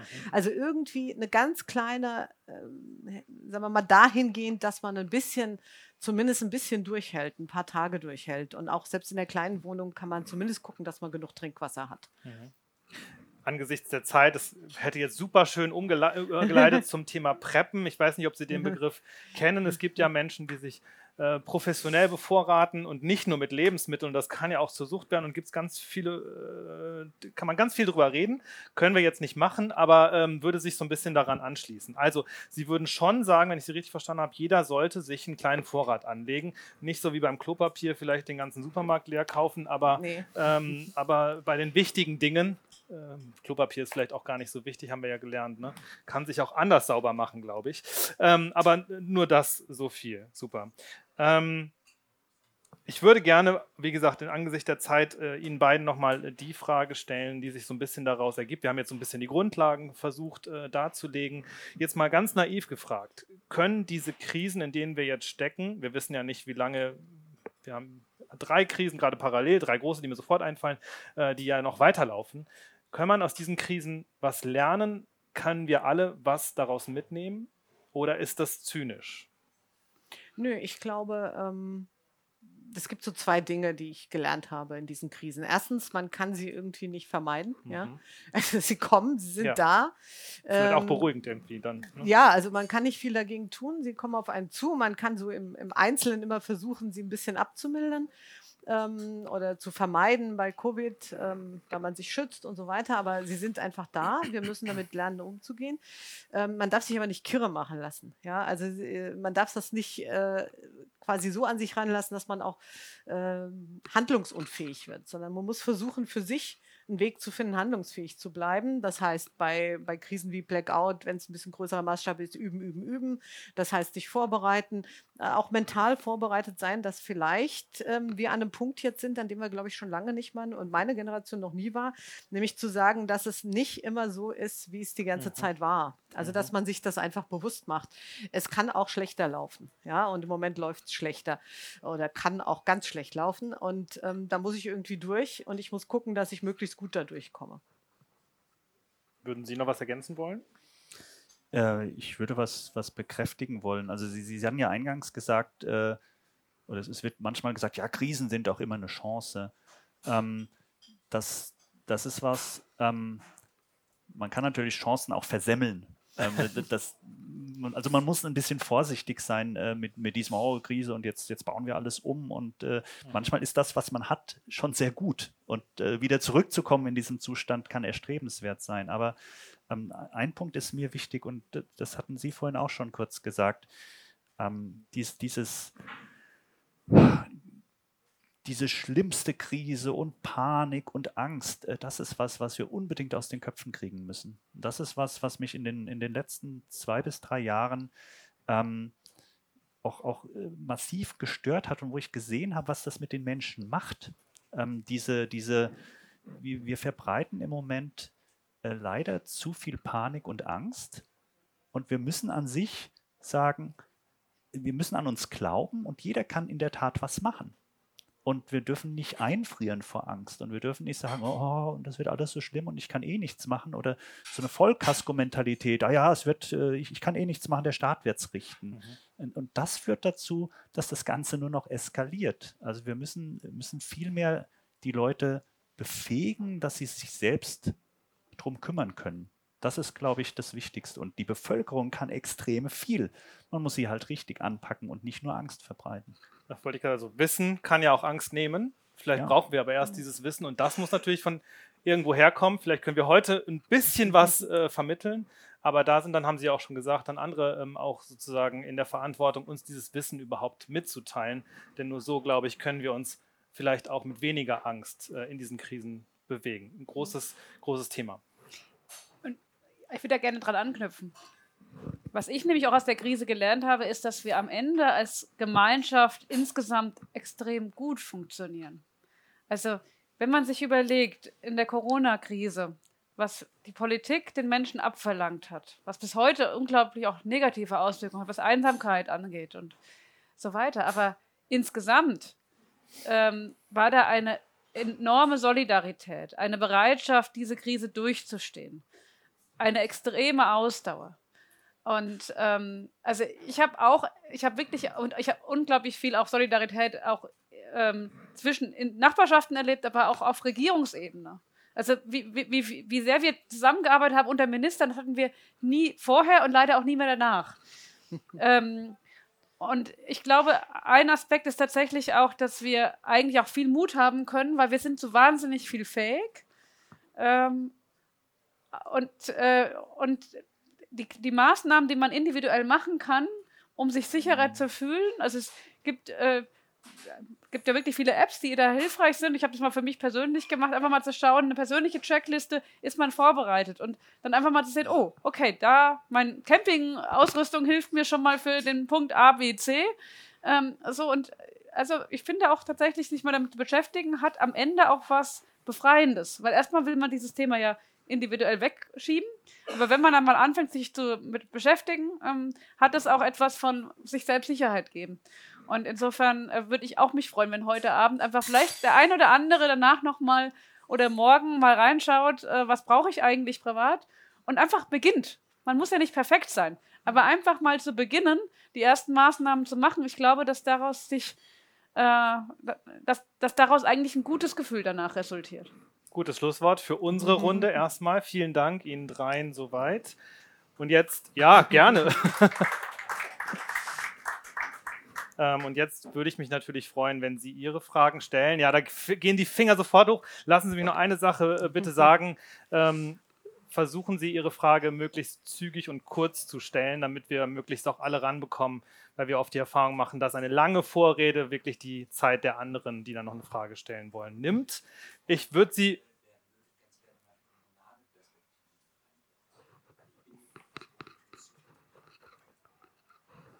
Ja, ähm.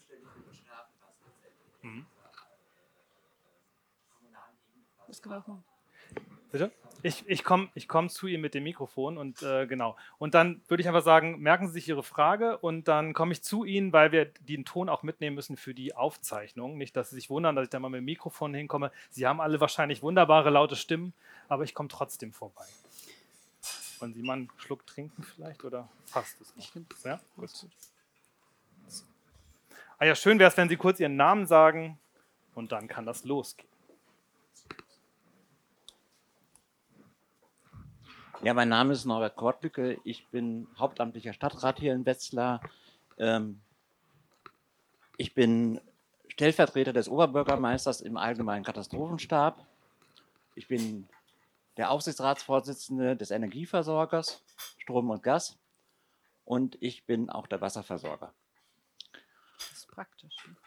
Wir haben in der aktuellen Situation dieses Jahres ähm, des äh, Krieges ähm, in der Ukraine eine eigene Stabsstruktur aufgebaut.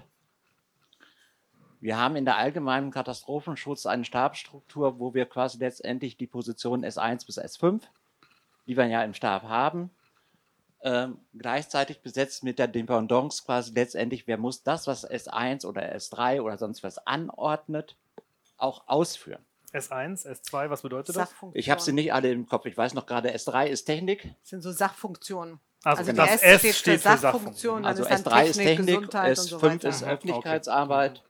Okay. Ähm, bei uns ist die äh, Federführung bei der Feuerwehr. Und ich nenne mal ein ganz profanes Beispiel, was wir in der Stadt öfters dann haben. Wir finden öfters Bomben. Und dann gibt es ähm, ähm, Evakuierungen, die gemacht werden. Die werden von der Feuerwehr angeordnet. Und der Mitarbeiter aus dem Tiefbau, die die Schilder aufstellen müssen, sitzt aber direkt mit am Tisch, damit das auch möglichst schnell passiert. In der Ukraine-Krise haben wir jetzt quasi einen Stab für außergewöhnliche äh, Ereignisse gegründet, SAE ähm, Ukraine. Die Positionen S1 bis S5 sind auch alle besetzt. Und am Anfang haben wir uns quasi letztendlich die Fachzuarbeit geholt, hauptsächlich aus dem Bereich der Ausländerbehörden, der Sozialämter, weil die erste Fragestellung war quasi letztendlich, da kommen Menschen zu uns. Wie bringen wir die unter? Ähm, wie sind die Aus Länder behördlich, rechtlich quasi letztendlich auch eingeordnet, äh, was für Ansprüche haben, die wir erfüllen müssen und so weiter und so fort. Und im Rahmen ähm, des dann im August kommenden Fragestellung der Energiekrise haben wir zusätzlich die Technikabteilung aus dem Haus zusammengeführt, quasi letztendlich, ähm, haben noch zusätzlich eine Linienorganisation ähm, dem S3, dem Techniker zugeordnet, nämlich einer Arbeitsgruppe Energie, die quasi sich überlegen muss, wie denn das, was angeordnet wird, auch umgesetzt wird. Ganz klar zum Beispiel jetzt solche Dinge wie ähm, 19 Grad in den Wohngebäuden, in öffentlichen Verwaltungen, öffentlichen äh, Universitäten und so weiter. Wie mache ich das dann eigentlich überhaupt technisch? Und ähm, komme damit eigentlich ganz gut zurecht. Das Schwierigste, was wir dabei erfahren, ist quasi letztendlich innerhalb unserer Verwaltung, aber ich glaube, das ist nicht nur die Wetzlarer Verwaltung, dass eine Anordnung auch von dem, der angeordnet wird, auch umzusetzen ist. Mhm. Und nicht die Mentalität, die wir ja oft haben, gesagt wird, nee, das können wir nicht, dafür sind wir nicht zuständig. Ja, nee, die Anordnung wird einer Person angeordnet, die muss das machen. Wie sie es dann macht, das ist erstmal in der Verantwortung dieser Person. Also das ist so die kon konkrete kommunale Arbeit. Ich kann Ihnen sagen, ähm, ähm, Aufsichtsratsvorsitzender des Energieversorgers zu sein, macht keinen Spaß. weil wir äh, Gaspreise, Strompreise ja. erhöhen um Faktor 3. Ja. ja ähm, wir viel Arbeit haben, auch mit dem, was quasi letztendlich vom Bund und vom Land auf uns zukommt, an dem, was wir machen sollen. Ähm, und ganz persönlich gesagt, mir rattert manchmal abends der Kopf. Und ich brauche zwei Stunden, um einfach runterzukommen. Mhm. Und noch persönlicher gesagt, ich habe manchmal Angst. Vielen Dank für Ihre Ausführungen, danke. Ich schaue noch mal. Die Dame hier vorne. Ich halte mal das Mikro fest, dann können Sie einfach loslegen. Okay, mein Name ist Heidi Bernauer-Münz. Ich bin ehrenamtliche Stadträtin hier in Wetzlar. Ich bin auch im Aufsichtsrat der NWAG und ich äh, begleite das sozusagen auch politisch. Und ich wollte so ein Beispiel für Resilienz bringen. Wir haben also jetzt wieder Sirenen angeschafft. Mhm. Das ist ja unmodern, das ist ja mhm. alles, wir haben ja alle CAT-Waren, Katastrophenschutz übers Handy und haben festgestellt, dass es doch sinnvoll ist, wieder zu der alten Technik zurückzugehen, weil es einfach alle dann mitkriegen können. Das ist so ein typisches Beispiel dafür. Und meine Stimmungslage ist nach diesem Abend hier eher negativ, muss ich ehrlich sagen, weil ähm, ja, man arbeitet so vor sich hin und man sieht diese Krisen und man bearbeitet so gut man kann. Aber wenn man jetzt aufgefordert wird, sich für den Ernstfall zu wappnen, das ist nicht so ganz einfach wegzustecken. Mhm. Und ich äh, glaube, dass äh, Krise ist etwas, was wir alle irgendwo so ein bisschen empfinden. Und was ganz entsetzlich ist, die Gesicht Geschichtsbücher sind voll von Katastrophen. Und was haben wir daraus gelernt? Ich finde es ganz, ganz schlimm, dass wir heute mit all unserer Technik und unseren Möglichkeiten dastehen, wo wir im Moment stehen sind völlig hilflos und wissen nicht im Grunde genommen, wie wir weiter zurechtkommen, wie diese Welt weiterhin für uns existieren wird. Sie wird existieren, aber eventuell ohne uns, wenn wir so weitermachen. Und das macht mir schon Angst, Sorgen, mhm. genau wie mhm. Herrn Kottliger. Wie, haben Sie eine Idee, wie man darauf reagieren kann? Denn Angst und Sorge, wir haben es ja gerade gesagt, mhm. ist ja eigentlich, ist nicht doof gemeint, jetzt aber ein schlechter Berater für all das, was man tun muss, oder? Ja, ich meine, ich kann, ich kann das verstehen, auch die Frustration ist ja, ne? ist ja nicht ja. nur Angst, das ist ja der Frust. Ne? Wir alle, die im kommunalen Bereich oder auch in der Politik arbeiten, arbeiten ja im Grunde genommen dafür, dass es besser wird. Ja? Und wir sind aber jetzt an einem Moment, ich bin auch stellvertretende Aufsichtsrätin bei der Bürgerenergiegenossenschaft, ja. Also ich weiß, wovon Sie reden. Ne? Es ist irgendwie der Frust, aber ähm, es, es wird nicht nur besser. Also wir arbeiten dafür, wir geben unsere Freizeit auch Ehrenamt ne, dafür her, aber es wird nicht unbedingt besser. Es kann auch schlechter werden. Und ich glaube, das ist jetzt einfach der Kipppunkt, den, an dem wir sind. Ne? Also seit dem Zweiten Weltkrieg, es wird immer eigentlich nur besser und wir haben das Gefühl, wir rüsten technisch auf, wir können mehr, wir, wir haben immer bessere Lösungen. Und jetzt sind wir aber an einem Punkt, wo wir sehen, es kann auch mal rückwärts gehen.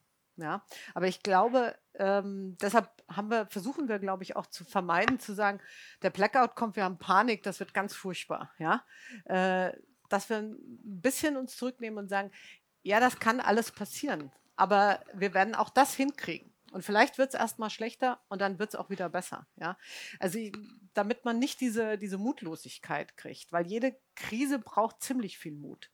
Ich habe immer, wir haben, wir haben einen Historiker, der arbeitet über Helmut Schmidt, ne, diese, diese Riesenkatastrophe in, in Hamburg, ja, im Hochwasser in Hamburg.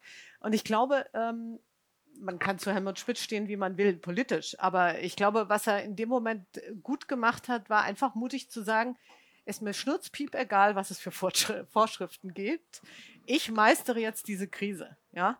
Und ich glaube, zu dieser Mentalität müssen wir auch irgendwie wieder zurückkommen, dass wir sagen, wir kriegen das hin, egal, äh, auch wenn es erstmal schlecht wird. Die Überflutung kommt erstmal, müssen wir mit leben und wir versuchen trotzdem, es so gut wie möglich hinzukriegen. Und dann kriegen wir auch mehr hin. Ne? Das war, haben Sie ja auch gesagt. Ne? Die Solidarität ist ungeheuer. Wir dürfen uns da nicht entmutigen lassen. Aber es kann auch erstmal eine Zeit lang schlechter werden, ja. Und die Technik alleine macht es eben nicht. Ne? Die, die, die, die, die neue Technik wird nicht nur Gutes bringen, sondern macht uns auch verwundbarer. Das müssen wir einfach, glaube ich, realisieren. Wir waren sehr technikgläubig. Ne? Jede Technik bringt nur mehr Fortschritt, aber sie bringt auch mehr Verwundbarkeit und das fällt uns halt jetzt auf die Füße.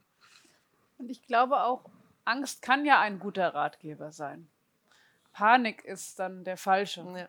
Und wir sind in einer Phase, die macht mir auch Angst. Aber am Ende ähm, weiß ich auch jeden Tag dann wieder, wie ich diese, also am Ende suche ich jeden Tag immer wieder nach dem richtigen Weg daraus. Genau, es gibt jeden Tag einen Sonnenaufgang und es gibt jeden und es gibt wahnsinnig viele Lösungen. Ähm, und es gibt natürlich verschiedene Kräfte und verschiedene Interessen, aber am Ende ähm, Krisen führen ja auch dazu, dass man immer wieder sich dann auch, äh, auch sammelt. Ja? Und äh, es muss nicht positiv ausgehen, aber es sind Momente, wo man es schaffen kann. Und wenn ich mir überlege, wie wir jetzt, jetzt muss ich einmal als Grüne reden, ähm, wie wir über Dinge jetzt in Selbstverständlichkeiten, was die Energiewende angeht, reden, ähm, die vorher undenkbar waren, dann spürt man daran auch, dass in dieser Krise man es schaffen kann, tatsächlich jetzt endlich die richtigen Wege einzugehen. Das braucht wahnsinnig viel Power, das braucht viel Nachdruck und, äh, und so weiter, aber es, die Pfade sind da. Und deswegen glaube ich, wenn wir eine berechtigte Angst zum richtigen Ratgeber machen, dann da folgt daraus möglicherweise Entschlossenheit. Und dann wäre sie der richtige Ratgeber. Und ich glaube, es ist wie immer mit diesen Riesenbergen. Ich habe auch gerade als Politikerin in diesem Moment, sehe ich erstmal diesen Riesenberg und dann überlege ich mir, so was ist die nächsten, nächsten Schritte? Was kann ich tatsächlich individuell tun, um einen Schritt auf diesem Berg weiterzugehen? Weil wir alle werden in dieser Runde äh, mit viel mehr Wissen jetzt sozusagen die Welt leider nicht retten können an dieser Stelle. Aber wir können alle in unserem jeweiligen Bereich mal schauen, was könnten wir eigentlich tun, dass in meinem Verantwortungsbereich wir ein wenig resilienter werden. Und dann wäre wirklich schon viel getan. Ja? Und ich glaube, so müssen wir äh, weiterkommen und tatsächlich auch Wissenschaftlerinnen wie Sie äh, äh, am Ende auch einbinden in kommunale Strukturen, in Landesstrukturen, um immer wieder auch dann dieses Wissen abzurufen. Vielen Dank. Ja. Hallo, ähm, ich wollte mal fragen, kennen Sie das Brettspiel Neustart? Ist Ihnen das bekannt? Dann kann ich es mal ganz kurz erklären. Ich, ich bin kein Verkäufer davon. Ich, äh, ich habe das, hab das mal gespielt, weil ich den, äh, weil, weil wir haben einen Autor hier in Wetzlar und Umgebung wohnen, der hat das Buch geschrieben, ohne Strom, wo sind deine Grenzen? Also ist so ein bisschen wie Blackout, ist hochinteressant gemacht, äh, spielt hier im heimischen Raum, deswegen ist es sehr spannend zu lesen. Und der kennt einen, der hat ein Spiel entwickelt, Neustart. Da sind, ähm, das ist ein Brettspiel und da gibt es einen Bürgermeister, einen Bauhof, Feuerwehr, Krankenwagen und es wird ein Szenario gestartet. Sonntagnachmittag fällt der Strom aus. Und dann hat jeder Spieler, ich glaube sieben oder acht Spieler gibt es da, und jeder hat dann seine eigenen Dinge. Und wenn man sich bewegt, verliert man Energiepunkte. Das heißt, wenn irgendwo ein Brand ist, hat die Feuerwehr am zweiten Tag keine Energie mehr, wenn sie schläft. Das ist ihr Schnittstellenthema, was Sie da vorhin hatten. Ich habe das an der Feuerwehrschule in Hessen jetzt mal spielen lassen. Und die fanden das echt toll. Also, weil da sind ja, ich sag mal, Ehrenamtskräfte. Und ich habe es auch schon mal mit ein paar Bürgermeistern hier bei uns gespielt. ähm, da kam auf einmal so ein Aha-Effekt weil da sind die verschiedensten Szenarien. Ich will es jetzt nicht zu dick, aber für Sie mal ganz interessant. Googeln Sie mal danach. Neustart ist ein österreichischer Spielehersteller oder der hat das entwickelt und das ist für die Thematik, die Sie vorhin hatten. Wie bringt man überhaupt Menschen mal dazu, in Verbund zu denken oder in übergreifend zu denken? Weil es klar, der Bauhof sagt, ich bin der Bauhof und die Feuerwehr sagt, ich bin die Feuerwehr. Aber da dann miteinander verknüpft zu arbeiten, das wollte ich Ihnen nur mal mitgeben. Also das Spiel Neustart äh, ist niederschwellig, aber hochinteressant. Also komplex, aber hochinteressant. Ja, ja ich wollte gerade sagen, das müssen wir jetzt alle mal spielen heute Abend. Gibt es noch Fragen hier aus Ihrer Runde? Ja. Darf ich noch zwei stellen? Oder? Sie dürfen noch zwei stellen, denke ich mal, wenn die anderen das. Ne? Sagen Sie gerne noch mal Ihren Namen und dann Ihre erste ja, Frage. Äh, mein Name ist Emily Green. Ähm, genau. Die eine Frage betrifft so ein bisschen dieses Bild, was Sie eben aufgemacht haben von dem Baum, der so bouncing back ähm, ich erlebe Verwaltung als ein sehr starres System, also als ein Baum, der nicht unbedingt wirklich viel äh, äh, Bouncing zulässt. Nicht, ähm, hin und her ähm, nicht, nicht, viel hin und her, äh, genau, wanken kann und Krisen absorbieren kann. Ähm, und meine Frage in der Hinsicht wäre, welche ähm, Potenziale sehen Sie da eben, um eine ja, Spiel, also so einen Spielraum herzustellen. Und ähm, nun ist es ja auch so, dass die Verwaltungswissenschaft noch nicht so unbedingt ähm, weit oder noch nicht so lange irgendwie existiert. Ähm, Wäre das nicht auch ein Feld, was eigentlich noch ähm, weiter ausgebaut werden müsste? Sie kennen sich aus, Sie arbeiten in der Verwaltung, nehme ich an. Noch nicht. Noch nicht. okay, alles klar. Sie studiert Verwaltungswissenschaft, ich. Aber wir nehmen sie gerne. Ja, ja. ja also ähm, ja, man kann Verwaltungswissenschaft, man, Politikwissenschaft hat auch immer so einen Teil Verwaltungswissenschaft mit dabei. Verwaltungen sind so eigene Wesen, ja. Äh, die sind zum einen starr, sie sind aber auch sehr versäult. Das haben wir vorhin gehabt. Ne? Als Sie sagten, in der Krise haben wir das erste Mal richtig zusammengearbeitet. Ja. Und das ist äh, vor allem in Deutschland, aber es gilt auch für andere Verwaltungen in anderen Ländern, wir haben die sehr versäult. Ne? Und das ist auch so ein bisschen dieses nicht implementieren wollen. Ne? Ich bin jetzt aber der Bauhof, ich mache das nicht. Oder ich bin, äh, was weiß ich, bei Ministerien haben wir das Gleiche. Ne? Da will das Wirtschaftsministerium das haben und das Umweltministerium und so weiter. Und die sind alle sehr versäult und die haben alle ihren eigenen Bereich. Frau Dörn hört jetzt weg. Ähm, und die sind stur. Ja?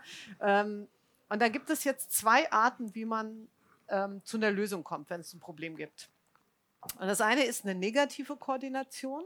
Das heißt, das heißt jetzt nicht, dass sie schlecht ist, aber das heißt, ein Ministerium ist federführend, macht den Vorschlag, zum Beispiel ein Gesetz, und dann schickt es die bei allen anderen Ministerien rum und allen sagen, was sie gut finden und aber meistens sagen sie, was sie schlecht finden, was sie nicht haben wollen. Ne? Und dann führen die so Abwehrkämpfe.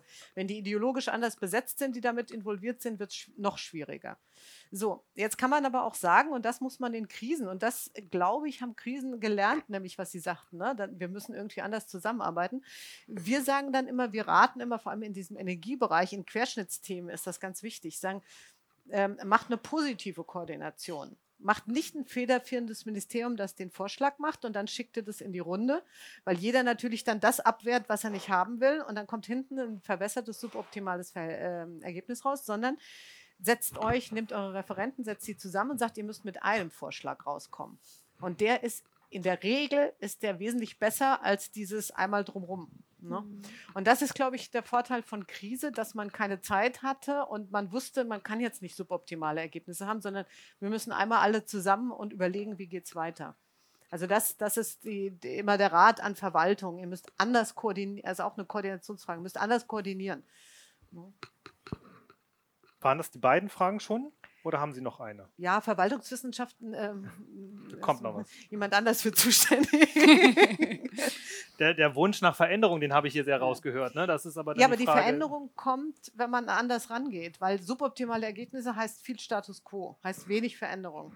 Und wenn man mutigere Ergebnisse haben will, heißt viel Veränderung.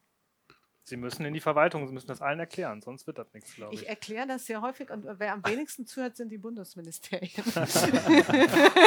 Gerade noch davon gekommen. Aber ich meine, so am, am, Ende sind ja Studiengänge auch immer wieder eine, eine Veränderung. Ne? Und wir fangen jetzt an, äh, wir haben gerade über Exzellenzstrategie gesprochen, wo ich alle Daumen drücke und äh, viel mich kümmere.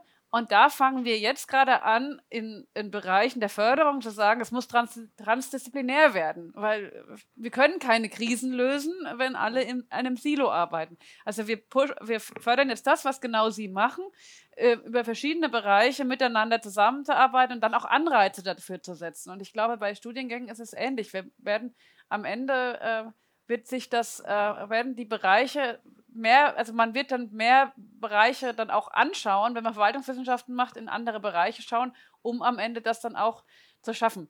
Ähm, ich bin tatsächlich auch nicht zuständig. Das wären dann am Ende immer die, die Hochschulpräsidentinnen und Präsidenten in Hessen. Da bin ich auch stolz drauf, dass da nicht die Ministerin sagt, so muss es funktionieren. Aber auch das, glaube ich, ähm, muss sich wandeln. Ansonsten würde ich also äh, immer, also wenn Sie studieren, immer sagen, äh, es lohnt sich so sehr in dieser Freiheit, die man eigentlich noch hat, wenn man nicht nur im Prüfungsdruck und so weiter ist, einfach auch mal links und rechts zu schauen. Äh, das, ähm, äh, diese Freiheit sollte man sich gönnen und äh, ich sage das auch gerne als Ministerin offiziell, auch dafür auch ruhig mal ein bisschen länger studieren, aber dafür hm. dann auch das erlebt zu haben. Ja, glaube ich. Mhm. Ja, meine Frage geht zu der Antwort von vorhin. Reinhard Warschak, Vorstandssprecher der Grünen hier im Kreis ist es nicht dann vielleicht besser, eine falsche Entscheidung zu treffen in der Verwaltung als gar keine, also sich alles vor sich herzuschieben? Das ist eine böse Frage jetzt, aber ist es nicht so? Und man kann immer noch was revidieren und dann sagen, Entschuldigung, ich habe einen Fehler gemacht. Das lässt sich besser verkaufen in der aktuellen Krise, so sehe ich das. Unser Wirtschaftsminister macht nicht alles richtig, sagt aber anschließend, okay, da habe ich einen Fehler gemacht, ich revidiere das. Der ja, Bundeswirtschaftsminister, den meinen Sie gerade, ne? Mhm. Ja, ja, würde, würde ich Ihnen zustimmen. Also das ist ja das, wir, wir hatten ja irgendwie auch gefragt, können wir Krise? Ne? Äh, wir können Krise nur, wenn wir genau das machen. Ne? Mut zur Lücke und ähm, eine Entscheidung treffen, auch wenn sie vielleicht im Nachhinein, aber das weiß man ja immer erst im Nachhinein, was besser gewesen wäre. Das ist ja. einfach so. Ja, und ich glaube, wir sind so ein bisschen, äh, das sind aber jetzt nicht Politiker an sich, sondern wir sind so ein bisschen zögerlich immer, weil wir gucken immer, und welches Gericht könnte noch klagen und was könnte hier noch passieren und wie sichern wir uns auf mhm. alle Seiten hin ab statt einfach zu sagen, wir machen das jetzt einfach mal. Ja, das glaube ich, das, das lernen wir gerade erst wieder mühsam. Und ich glaube, eine Fehlerkultur auch zu haben. Ne? Also ich ja. fand zum Beispiel, jetzt nehmen wir einen ganz emotionalen Bereich, Frage von Kitas und der Schließung in Corona-Zeiten. Ähm, das war ein Fehler. Und dazu muss dann Politik auch stehen und sagen, wir haben das falsch eingeschätzt. Die Datengrundlage, die wir hatten, haben wir damals so ausgewertet. Im Nachhinein hätten wir es nicht machen müssen. Das ist für für alle Familien äh, war das eine extrem harte Zeit. So, aber der Fehler ist passiert und da muss man dann zu stehen. Und ich versuche bei mir im, im Ministerium tatsächlich, wenn jemand zu seinem Fehler steht, zu sagen, danke, ist in Ordnung. Ja, wir brauchen auch eine Fehlerkultur, wo man einfach also den Fehler zugeben und dann ist es auch in Ordnung damit, weil es viel schwieriger ist, Fehler zu vertuschen. Äh, so, und äh, wir werden nur aus Fehlern auch immer weiter lernen. Ähm, es wird ja, also wir, wir werden ja keine äh, fehlerfreien Menschen äh, haben und ähm, am Ende äh, können wir es, glaube ich, nur schaffen, wenn man immer wieder aufsteht und neu beginnt. Ja, also das kann ich auch nochmal unterstützen. Diese, diese Fehlerkultur ist was, was wir an, in manchen technischen Systemen, ich hatte vorhin dieses Beispiel Flugsicherung kurz erwähnt, und da ist das was unglaublich Wichtiges. Das, das wird auch den, den, den, den Fluglotsen allen äh, ganz klar gesagt, wie man, dass man, wenn, wenn, wenn Fehler passieren, muss man die aufarbeiten, muss man daraus lernen, zu sagen, oh, jetzt sage ich nichts und hoffentlich passiert es nicht nochmal, es wird wieder passieren. Und ähm, das ist etwas, was wir, glaube ich, an, an anderen Stellen jetzt äh, schmerzhaft lernen, dass, dass wir eine bessere Fehlerkultur brauchen. Und wir brauchen an vielen Stellen bessere Daten. Natürlich kann man mit unscharfen oder schlechten Daten Entscheidungen treffen. Ähm, und man, man muss auch eine Entscheidung treffen, anstatt zu sagen, jetzt warte ich mal, bis alles da ist. Ähm, aber ich sehe immer noch an vielen Stellen so dieses, naja, äh, wenn die Daten zu gut sind, dann kann man mich vielleicht danach auch kritisieren. Und äh, also wir brauchen viel bessere Daten an vielen, vielen Stellen. Wenn wir im Blindflug durch die Gegend fahren, ähm, dann werden Entscheidungen auch nicht gut. Und äh, diese, diese, diese Angst, die Leute, glaube ich, haben zu sagen, okay, wenn ich das jetzt entscheide oder wenn ich jetzt äh, zu freigebig mit Daten bin, ist das, wird mir das zum Schaden äh, gereichen. Äh, das, das, sehe ich nicht. Wenn man eine ordentliche Fehlerkultur hat, eine gewisse Verantwortung übernimmt, das muss man an der Stelle auch erwarten können. Da äh, haben wir manchmal auch noch Lernbedarf. Ja, für die Aufzeichnung brauchen Sie eins. Ah, für die genau, Aufzeichnung. Genau, genau. Gut, ja, Dieter Winkelmann. Ja, äh, mit der Angst, Heidi, du hast das vorhin gesagt, ja, ich weiß gar nicht, ob das so viel Angst machen muss, wenn man sich das überlegt, die Corona-Krise, war es wirklich eine Krise, war auch eine Chance. Äh, ganz viele Leute sind ins Ehrenamt gegangen, die Leute sind zusammengerückt, die Leute waren nicht so phlegmatisch, ja, und, und, und, ja, äh, es ist jetzt, wenn, äh, ich sag mal so, ich habe gerade den, den Frank Sternhardt, der ja vorhin gesprochen hat, äh, ist mein Nachbar, äh, wir haben uns kurz ausgetauscht, er hat einen Ofen. Wir haben zusammen ich gespielt weiß, auch. Nee, zusammengespielt haben wir nicht, aber vielleicht können wir das dann machen, haben wir mal Zeit dazu. Ja. Auch weil er hat es ja warm. Ja? Also, äh, äh, so, das ist ja auch eine, ist, Krise ist eine Riesenchance auch, ja. Mhm. Wenn man äh, dann äh, zu ihrer ja, 20 Liter Wasser, klar, äh, wir werden alle nicht sterben so schnell. Ja, wenn man das sieht in der Ukraine, die Leute haben schon lange kein Wasser mehr. Die Leute haben schon lange kein Wasser mehr und, äh, und Lebensmittel sind auch knapp und sie leben auch, ja, auch wenn viele sterben. Danke. Geben Sie das Mikro einfach an den Herrn weiter. Antworten tut keiner. Also, mein Name ist Klaus Hugo. Ich äh, denke noch ein bisschen darüber nach, über dieses, äh, diese mo mobile Gruppe, die dann bei größeren Katastrophen äh, einsatzfähig sein soll. Ähm, wenn ich mir so vorstelle, wie das aus dem Ahrtal äh, noch nicht mal bis zum Ministeriums, also bis zur Landesebene gekommen ist, versuche ich mir gerade vorzustellen, wie das denn sein würde, wenn man eine solche Gruppe im Bereich des Katastrophenschutzes äh, installieren wollte, die ja dann auch Länder, sogar noch länderübergreifend agieren müsste. Also im militärischen Bereich haben wir ja sowas, GSG 9. Es dürf, dürfte den mindestens Älteren allen noch ein ähm, Bild vor Augen äh, führen. Da war das möglich, aber da war auch die Zuständigkeit schon gleich oben bei der Bundesebene angesiedelt. Hier haben wir ja die Besonderheit bei Katastrophen, ähm, werden sie denn überhaupt als überregionales Ereignis äh, von denen unten erkannt ja, und dann eben nach oben auch weitergeleitet? Mhm. Ich meine, das, das, ist ein, das ist ein Problem. Die Frage natürlich, wann, wann würde man die anfordern, ne? ist ja die äh, Frage.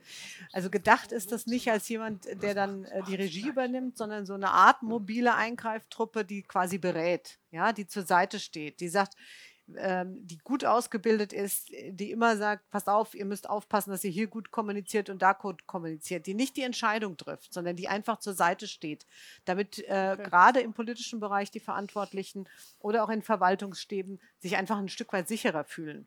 Dass sie jemand an der Seite haben, der dafür ausgebildet ist. Ähm, das ist damit gemeint gewesen. Ja.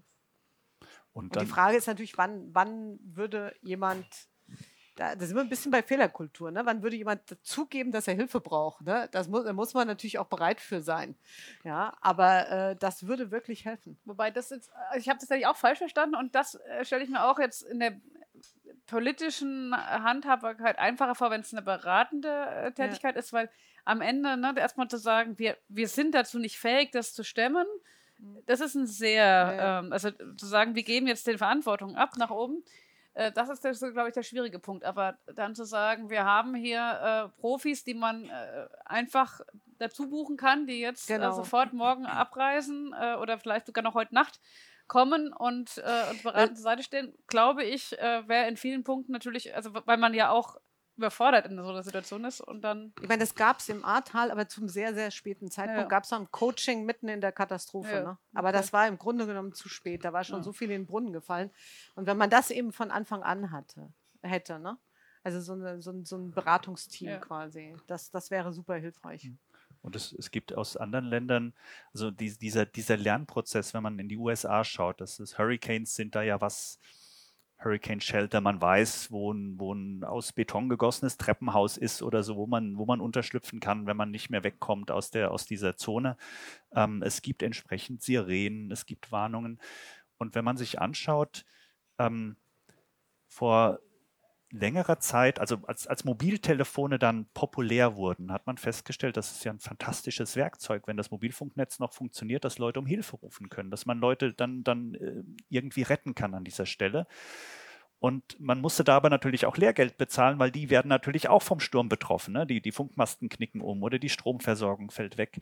Und in den USA hat man enorm viel gelernt. Seit äh, Katrina war, war ein Hurricane, der 2004, 2005, glaube ich. Ich nageln Sie mich nicht aufs Jahr fest. Und da ist einiges schiefgelaufen. Und ähm, man hat dann aus dieser Erfahrung aber sehr viel gelernt. Und inzwischen sind die richtig schnell.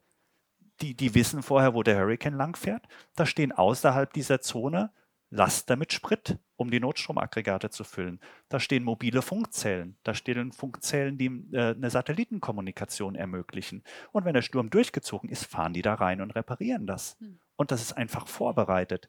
Und die wissen, wo der Regen runterkommt und wie viel Regen runterkommt. Und das, äh, die, die, haben gelernt, mit diesem Risiko zu leben hm. und damit umzugehen. Und dann ist nach zehn Tagen das Netz quasi wiederhergestellt im Ahrtal, also als Folge des Ahrtals haben jetzt äh, Telekom, Vodafone gesagt, ja, unsere, unsere neuen Basisstationen, die werden wir besser gegen Überflutung äh, sichern. Wir werden besser, äh, wir werden mehr dieser mobilen Zellen, die es ja gibt. Aber es, es gab nicht genug, die waren nicht schnell genug am Ort. Ähm, man, man hat aus dieser Katastrophe jetzt gelernt und ich hoffe, dass man diese, dieses, diesen Lerneffekt und diese Vorbereitung lange genug durchhält, damit, wenn es wieder nötig ist, es auch bereitsteht. Das ist natürlich auch eine Gefahr, das kostet natürlich ja Geld.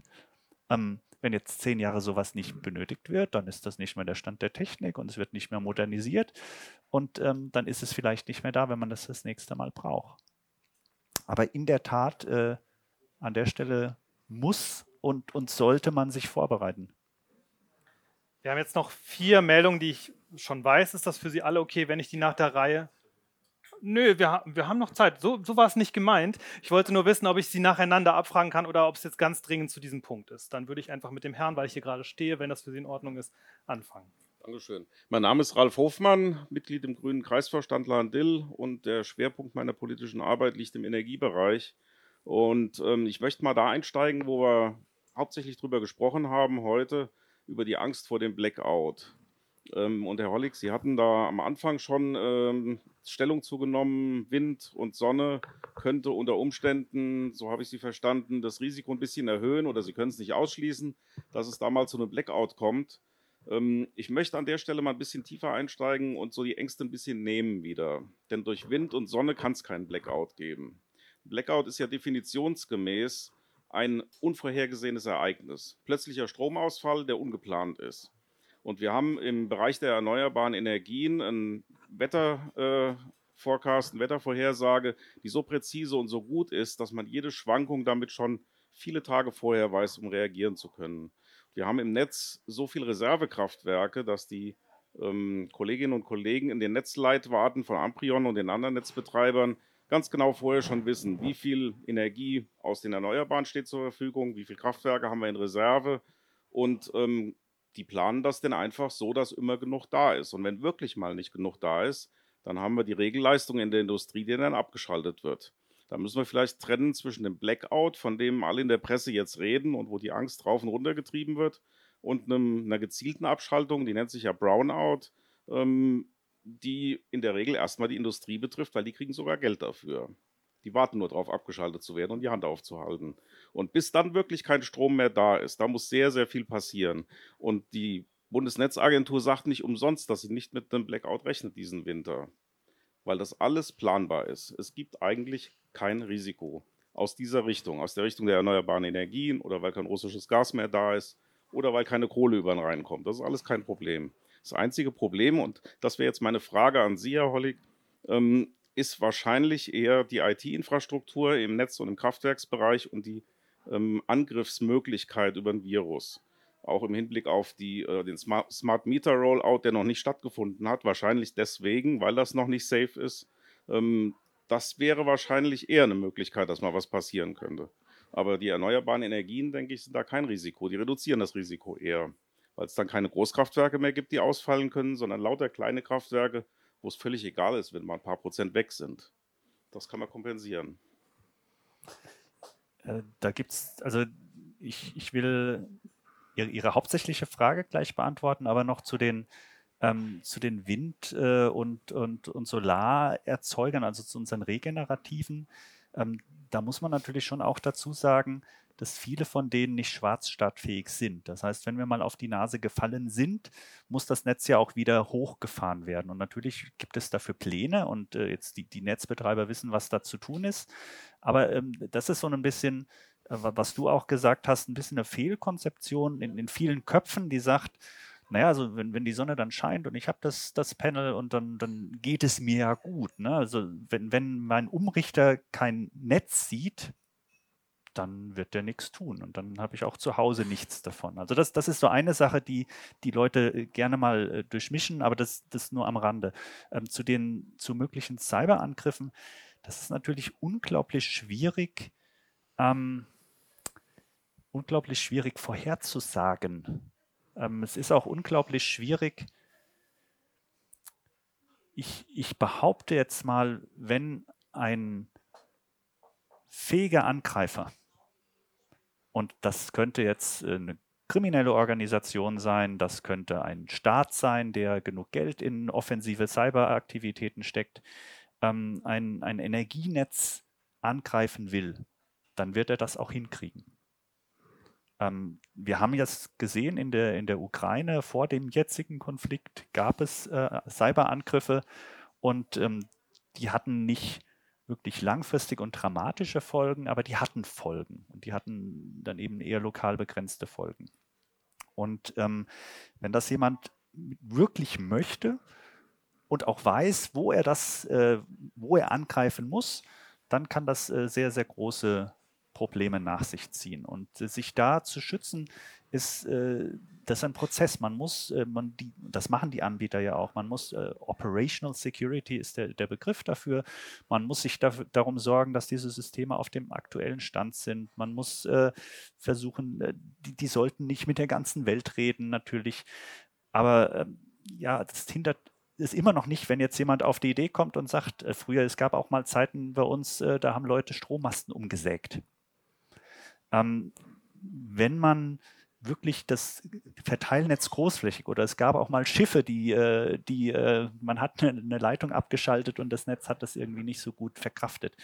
Äh, wenn man das Netz angreifen möchte, dann würde man wahrscheinlich eher die Verteilinfrastruktur angreifen oder wenn man einen guten Hebel hätte, potenziell auch, Sie haben die Smart Meter angesprochen, die sind aber die muss man ja nicht so gestalten, dass man damit auch Leistung schalten kann. Das kann ja ein reines Metering sein, dann ist es eher unkritisch. Aber wenn man damit auch ähm, Last schalten könnte und äh, man quasi ganz, ganz vielen Haushalten auf einmal sagt, werft jetzt alle mal die Last ab oder jetzt schaltet euch mal alle ein. Ähm, das wäre natürlich was, äh, was äh, wenn das dann aus dem Regelbereich, also wenn wir dann aus äh, rund um die 50 Hertz in, aus, in die, aus, aus dem Bereich irgendwann rausfallen, Abschaltungen, andere Sachen sehen werden. Das könnte schon dramatische Effekte haben. Aber äh, da kann man natürlich auch wieder sich schützen. Das sind dann eben nicht alles dieselben Systeme. Da muss man halt dafür sorgen, dass da eine gewisse, dass, dass ein Angreifer nicht äh, in all diesen Systemen denselben Fehler finden kann, dann muss man eben sagen, okay, ich, es, es, darf einfach nicht sein, dass es da einen Kill-Switch, einen zentralen Ausschalter gibt oder es darf nicht sein, dass das alles identische Systeme sind, weil Cyberangriffe skalieren an der Stelle eben so, dass ähm, wenn ich eine Schwachstelle habe und die in allen Systemen ist und die alle vernetzt sind, dann habe ich einen sehr großen Hebel. Also ähm, wenn wenn da die Arbeit ordentlich gemacht wird und äh, die großen Energieunternehmen haben natürlich da auch Experten, dann denke ich, äh, ist das jetzt auch nicht das realistischste Szenario, aber wir müssen da kontinuierlich uns ähm, darauf vorbereiten und äh, wir müssen da kontinuierlich arbeiten, dass es nicht realistisch wird. Und dann sind wir auch wieder bei dieser technologischen Souveränität. Ähm, wenn wir wir haben lange diskutiert, ähm, ob wir wollen, dass Huawei ein chinesischer Anbieter in unseren Telekommunikationsnetzen sein darf für die nächste Generation. Und ähm, ja, es ist aber, auch wenn ein, ein, ein Ericsson oder ein, ein Cisco oder wer auch immer in diesen Netzen ist, da kann ich auch nicht in den Quellcode reinschauen. Und wenn aus irgendeinem Grund da eine Lücke drin ist, dann heißt das, äh, dann kann auch jemand anders die finden. Das heißt, auch dann kann es mir passieren, dass jemand äh, das ausnutzt. Also ich würde mir an vielen dieser Stellen wünschen, ähm, dass wir Souveränität über diese Infrastrukturen wieder erlangen, die wir nach und nach aus den Händen gegeben haben. So, das wird Ihre, beantwortet Ihre Frage nicht hundertprozentig, aber ich hoffe, ich habe es ein bisschen einschätzen oder einordnen können. Ich setze mich mal kurz hinter Sie ja. und dann ja. halte ich Ihnen das ja. Mikro. Ach so, ich glaube. Geht das besser? besser? Vielleicht besser so. Ja, ich habe äh, bin also in der Heilkunde tätig gewesen, komme also aus einem ganz anderen Bereich, wollte aber so, um Mut zu machen für Veränderungen, nur das erwähnen, dass ich zu Zeiten der Psychiatriereformen tätig war. Und was war das erst für eine ja, scheinbare äh, ja, Veränderung, Psychiatrie, kann man das anders machen oder nicht? Also die Anstalten sollten eigentlich so bleiben, wie sie sind. Und da wurden viele Befürchtungen geäußert. Und letztlich hat sich gezeigt, dass die Psychiatriereform doch äh, ne, sehr erfolgreich war und wir jetzt nicht mehr die Anstalt im alten, in der alten Form haben, sondern seit bestimmt seit 20 Jahren psychiatrische Krankenhäuser. Ja. Also Veränderungen müssen können auch zu was Gutem führen. Das ist die Botschaft und das Mutmachen. Vielen Dank. So, jetzt komme ich zu Ihnen. Endlich. Äh, ja, also mein Name ist Claudia Seibel. Ich arbeite in der Fantastischen Bibliothek in der Sektion Future Life, beschäftige mich also hauptsächlich mit fiktionalen Krisen. Und ich fand das super interessant heute. Ähm, ich fand es spannend und auch sehr ermutigend. Also ich fand es nicht entmutigend, also was man auf lokaler Ebene alles tun kann, machen kann, was man da verbessern kann. Ähm, ich frage mich nur die ganze Zeit, wir leben ja in so einer Phase, man nennt es ja die Polykrisenphase und es gibt ja ganz verschiedene Krisen auf sehr verschiedenen Leveln und ich frage mich, wie Ihre Strategien sich auf so eine globale Krise wie die Klimakrise anwenden lassen. Ich meine, das, was Sie jetzt sagen, sind ja schon Sachen, die, ähm, also Mitigation Strategies, um es abzumildern, aber im Grunde müssen wir ja vielleicht auch was unternehmen, um diese Krise bei der Wurzel zu packen. Äh, und das gestaltet sich wahrscheinlich schwieriger. Haben Sie da auch Ideen, Ansätze? Können, kann man da auch mit Ihren Lösungen irgendwie arbeiten? Okay. Also äh, ganz kurz, äh, wir, wir sind beide ja im, im Löwe-Zentrum Emergent City unterwegs. Und das ist angelegt auf zwei Phasen. Wir sind noch in der ersten Phase und die von Ihnen angesprochene Polykrise, also diese, was wir auch aktuell sehen, dass, dass Krisen immer stärker ineinander greifen, ne, gleichzeitige Krisen äh, und damit auch, wir, wir nennen es komplexe Krisen stattfinden, haben wir uns äh, für unsere zweite Phase äh, auf, auf die Fahne geschrieben. Das ist jetzt äh, in, in, unserer internen Diskussion etwas, äh, dem wir uns unbedingt noch, noch stärker widmen wollen in, in der geplanten zweiten Phase. Ähm, zur, zur Frage selbst, willst ja, du also, kurz was sagen? Mein, wir haben gesagt, wir, wir machen Klimakrise. Ähm, wobei man natürlich zwei, hat, zwei Sachen hat, Klimaanpassung und Klimaschutz. Bei Klimaanpassung, glaube ich, können wir einiges sagen. Ähm, das äh, betrifft ja nicht eben nur Hochwasser, sondern eben Hitze und was weiß ich. Es ne? gibt ja ganz, ganz viele kommunale, brauchen wir gar nicht jetzt alles durchgehen, äh, Bereiche, die man, die man da anpacken kann und wie man das am besten macht. Zum Klimaschutz können wir jetzt mit unseren Methoden an der Stelle weniger machen, aber ähm, arbeiten wir quasi querschnittsmäßig auch in anderen Bereichen oder ich zumindest in meinem energiepolitischen Bereich sehr viel. Ähm, aber da haben wir ganz andere, weil da haben wir die, die wirklich die globale Ebene. Und das ist natürlich eine ganz andere Ebene als die, über die wir jetzt reden. Also wenn der Kollege äh, stellvertretende Bürgermeister sagt, mit implementieren haben es die nicht immer so in der Verwaltung. Ich meine, da haben wir natürlich mit ganz anderen Kalibern zu tun, wie wir gerade bei der COP gesehen haben, jetzt wieder in Sharm el-Sheikh, dass äh, quasi die Ambition oder zumindest die vor der Brust hergetragene Ambition gar nicht das Problem ist, wo man hin will, sondern die Umsetzung ist mhm. das Problem. Ne? Dass man natürlich, äh, aber das haben wir, wenn wir Klimakrise oder Energiekrise allein in der EU anguckt, ne, haben wir das auch, ja, wo, wir, wo wir immer nur die Ziele erhöhen und uns dafür feiern und auf die Schulter klopfen. Ne? Jetzt haben wir, ne, wir wollen klimaneutral werden, das haben wir den Bereich um so und so viel Prozent erhöhen und die die, die, diese, diese Ziele haben sich verdreifacht, die sind super schön und super hoch, gerade im Energiebereich, Ausbau erneuerbarer Energieeffizienz, äh, ohne dass mal irgendjemand sagt, dass man in der, Energie, in der Europäischen Union genau für diese beiden Bereiche überhaupt keine Kompetenz hat. Ja, also äh, wir können diese, diese ne, Targets hochnehmen, wie wir wollen. Wir haben nicht die Sanktionierbarkeit. Wir können die Implementation überhaupt nicht beeinflussen und die Implementation liegt weit unter dem, wo wir eigentlich hinwollen. Auch, auch aber da brauchen wir ganz andere, ja. äh, andere ja. Lösungen. Und, aber dieser, dieser Unterschied zwischen, was wir heute an vielen Stellen oder was wir lange auch gemacht haben, wir haben sehr lange ähm, Risikoanalysen, Risikomanagement gemacht. Und das ist auch wichtig. Ähm, wenn, man, wenn man anfängt, in Richtung Resilienz zu denken, dann wird man eine Art Resilienzanalyse machen. Und das könnte zum Beispiel sein, und dann, dann kommt diese, die, durchaus auch Science Fiction. Da muss man, was würde denn passieren, wenn hier Außerirdische landen ne, und die Sonne verdunkeln? Und dann würde man dann sagen, oh, außerirdische Sonne verdunkeln, oh, was, was, was kriegen wir denn da für Probleme? Das können absurde Szenarien sein. Und wenn man sich eine Reihe von diesen Szenarien mal anschaut und immer wieder feststellt, oh, an der Stelle würde es dann haken, dann ist das ein guter Punkt, um Ressourcen zu investieren. Weil das härtet das System gegen alle möglichen Einflüsse. Und nicht zu sagen, naja, jetzt müssen wir ganz, ganz, ganz besonders äh, noch, eine, noch eine dritte Schutzschicht darum ziehen, weil. Und das ist leider was, ähm, wir sehen heute an einigen Stellen, und das hängt auch wieder mit der Angst zusammen, manchmal Sicherheitstheater. Also im Englischen nennt man es Security Theater. Das sehen Sie teilweise am Flughafen. Flughafensicherheit ist natürlich wichtig.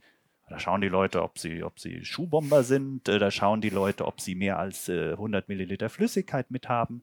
Aber ganz ehrlich, wenn ich, wenn ich mir ernsthaft Gedanken machen würde, was kann ich da für Schaden anrichten, dann komme ich um das Theater rum. Aber man macht das Theater äh, gewissermaßen und ist für alle so ein bisschen unangenehm. Man könnte, glaube ich, ohne dieses Theater auch einiges erreichen. Aber man hat sich darauf geeinigt. Wir sehen an, an manchen Stellen leider Theater als Lösung, weil man vielleicht auch keine bessere Lösung hat. Wir müssen dahin kommen, dass wir eine ordentliche Resilienzanalyse machen, schauen, wo können wir mit dem Einsatz von Ressourcen, die immer beschränkt sind, möglichst viel erreichen. Und wenn dann was passiert, ist es keine optimale Vorsorge. Aber wenigstens äh, wird es in den Notbetrieb übergehen oder halbwegs sinnvoll funktionieren.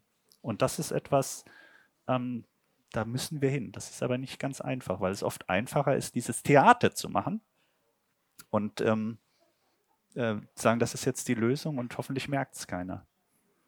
Wollten Sie genau dazu etwas sagen? Also wir haben in der Stadt Wetzlar seit äh, mehreren Jahren ein Klimaschutzmanagement. Wir haben auch einen ähm, entsprechenden ähm, Energie- und Klimaschutzplan, der jetzt nächstes Jahr neu erarbeitet wird. Ähm, wer Anfang des Jahres in die Zeitung gucken äh, kann, wird bei den Stellenanzeigen finden, dass wir jetzt auch ein Klimaanpassungsmanagement aufbauen. Ähm, und ähm, der nächste Schritt ist quasi letztendlich, ähm, dass wir dann das Thema Klimawandel quasi mal von beiden Seiten beleuchten und das äh, verbinden mit dem Thema Umweltgerechtigkeit. Ja, weil es gibt auch viele Ungerechtigkeiten, wer welche Möglichkeiten hat, praktisch letztendlich unter diesem Thema auch bei uns in der Kommune. Hm. Ja, es betrifft ältere Bevölkerung, es betrifft äh, kranke Bevölkerung, es betrifft ganz andere Bevölkerungsteile, Menschen mit, mit Handicap oder so weiter. Und da müssen wir uns ja unter den Fragestellungen des Klimawandels auch mit auseinandersetzen. Hm. Ja, was können wir da machen? Ähm, und ich wollte noch eine Sache praktisch bringen ich glaube, Krisen zur Krisenbewältigung gehört auch immer ganz stark Kommunikation. Und wir haben uns vor sechs Wochen entschieden, dass wir jetzt als äh, Stadt äh, eine Podcast-Serie auf den Weg gebracht haben, die heißt äh, Durch diesen Winter gemeinsam. Mhm. Und ich habe gerade jetzt heute den dritten Podcast gemacht. Das ist ein Gespräch gewesen mit der Wohnungswirtschaft. Was macht die Krise denn mit der Wohnungswirtschaft? Davor war es mit dem Energieversorger. Als nächstes wird es sein mit uns als Verwaltung selber. Ja, und ich glaube, auch solche Formen von Kommunikation muss man unbedingt nutzen, auch um quasi, quasi Kreise äh, zu erreichen, die einen Print auch nicht mehr nehmen. Vielen Dank. Ich habe Sie nicht vergessen. Drücken Sie ein ganz kurzes Stück oder haben Sie gar nicht mehr? Jetzt, äh, Gut, auch, auch vollkommen in Ordnung. Gibt es noch Fragen von Ihnen? Ich muss ganz ehrlich sagen, ich bin total begeistert von Ihnen. Das ist, das ist gelaufen wie geschnitten Brot. ähm, und ich bedanke mich ganz, ganz herzlich, dass Sie äh, so fleißig mitgemacht haben, sozusagen. Das klingt jetzt ein bisschen, bisschen klein-klein. Ich meine das ganz ernst, äh, denn ich glaube, nur durch Ihre Fragen haben wir noch was rauskitzeln können und haben das Thema nochmal ganz anders aufarbeiten können. Vielen, vielen herzlichen Dank dafür. Ich ähm, bedanke mich natürlich aber auch bei meinen Gästen. Michel Knot, vielen Dank, dass Sie hier waren. Matthias Hollig, danke, dass Sie, ich darf das sagen, extra aus Madrid angereist sind äh, und äh, uns hier in Ihrem Freisemester, nee, Forschungssemester ist es, mhm. richtig? Forschungsfrei. Oh Gott, das ist relativ kompliziert. Lassen wir das. Wir freuen beide, dass Sie aus Ihrem Forschungsfreisemester heute äh, bei uns sind und wir quasi beruflich das machen. Ist auch nicht, auch nicht so schlimm. Ne? Frau Dorn, vielen Dank, äh, dass auch Sie da waren. Dem ganzen Team äh, der Stunde der Wahrheit für die Vorbereitung, äh, sowohl hinter der Kamera, den beiden Jungs auch nochmal ein herzliches Dank. Ja, genau. Danke auch äh, dem Team von, äh, ist es CB Akustik oder CB Akustik? Ich weiß es nicht. André, vielen Dank für den äh, Ton und die technische Unterstützung. Danke auch an das Team äh, vom Palais. Vielen Dank, dass wir hier sein durften und so super versorgt wurden. Ich glaube, es war sehr lecker. Es ist nicht mehr so viel übrig, deshalb gehe ich davon aus. Und nochmal danke für Sie, dass Sie dabei sind.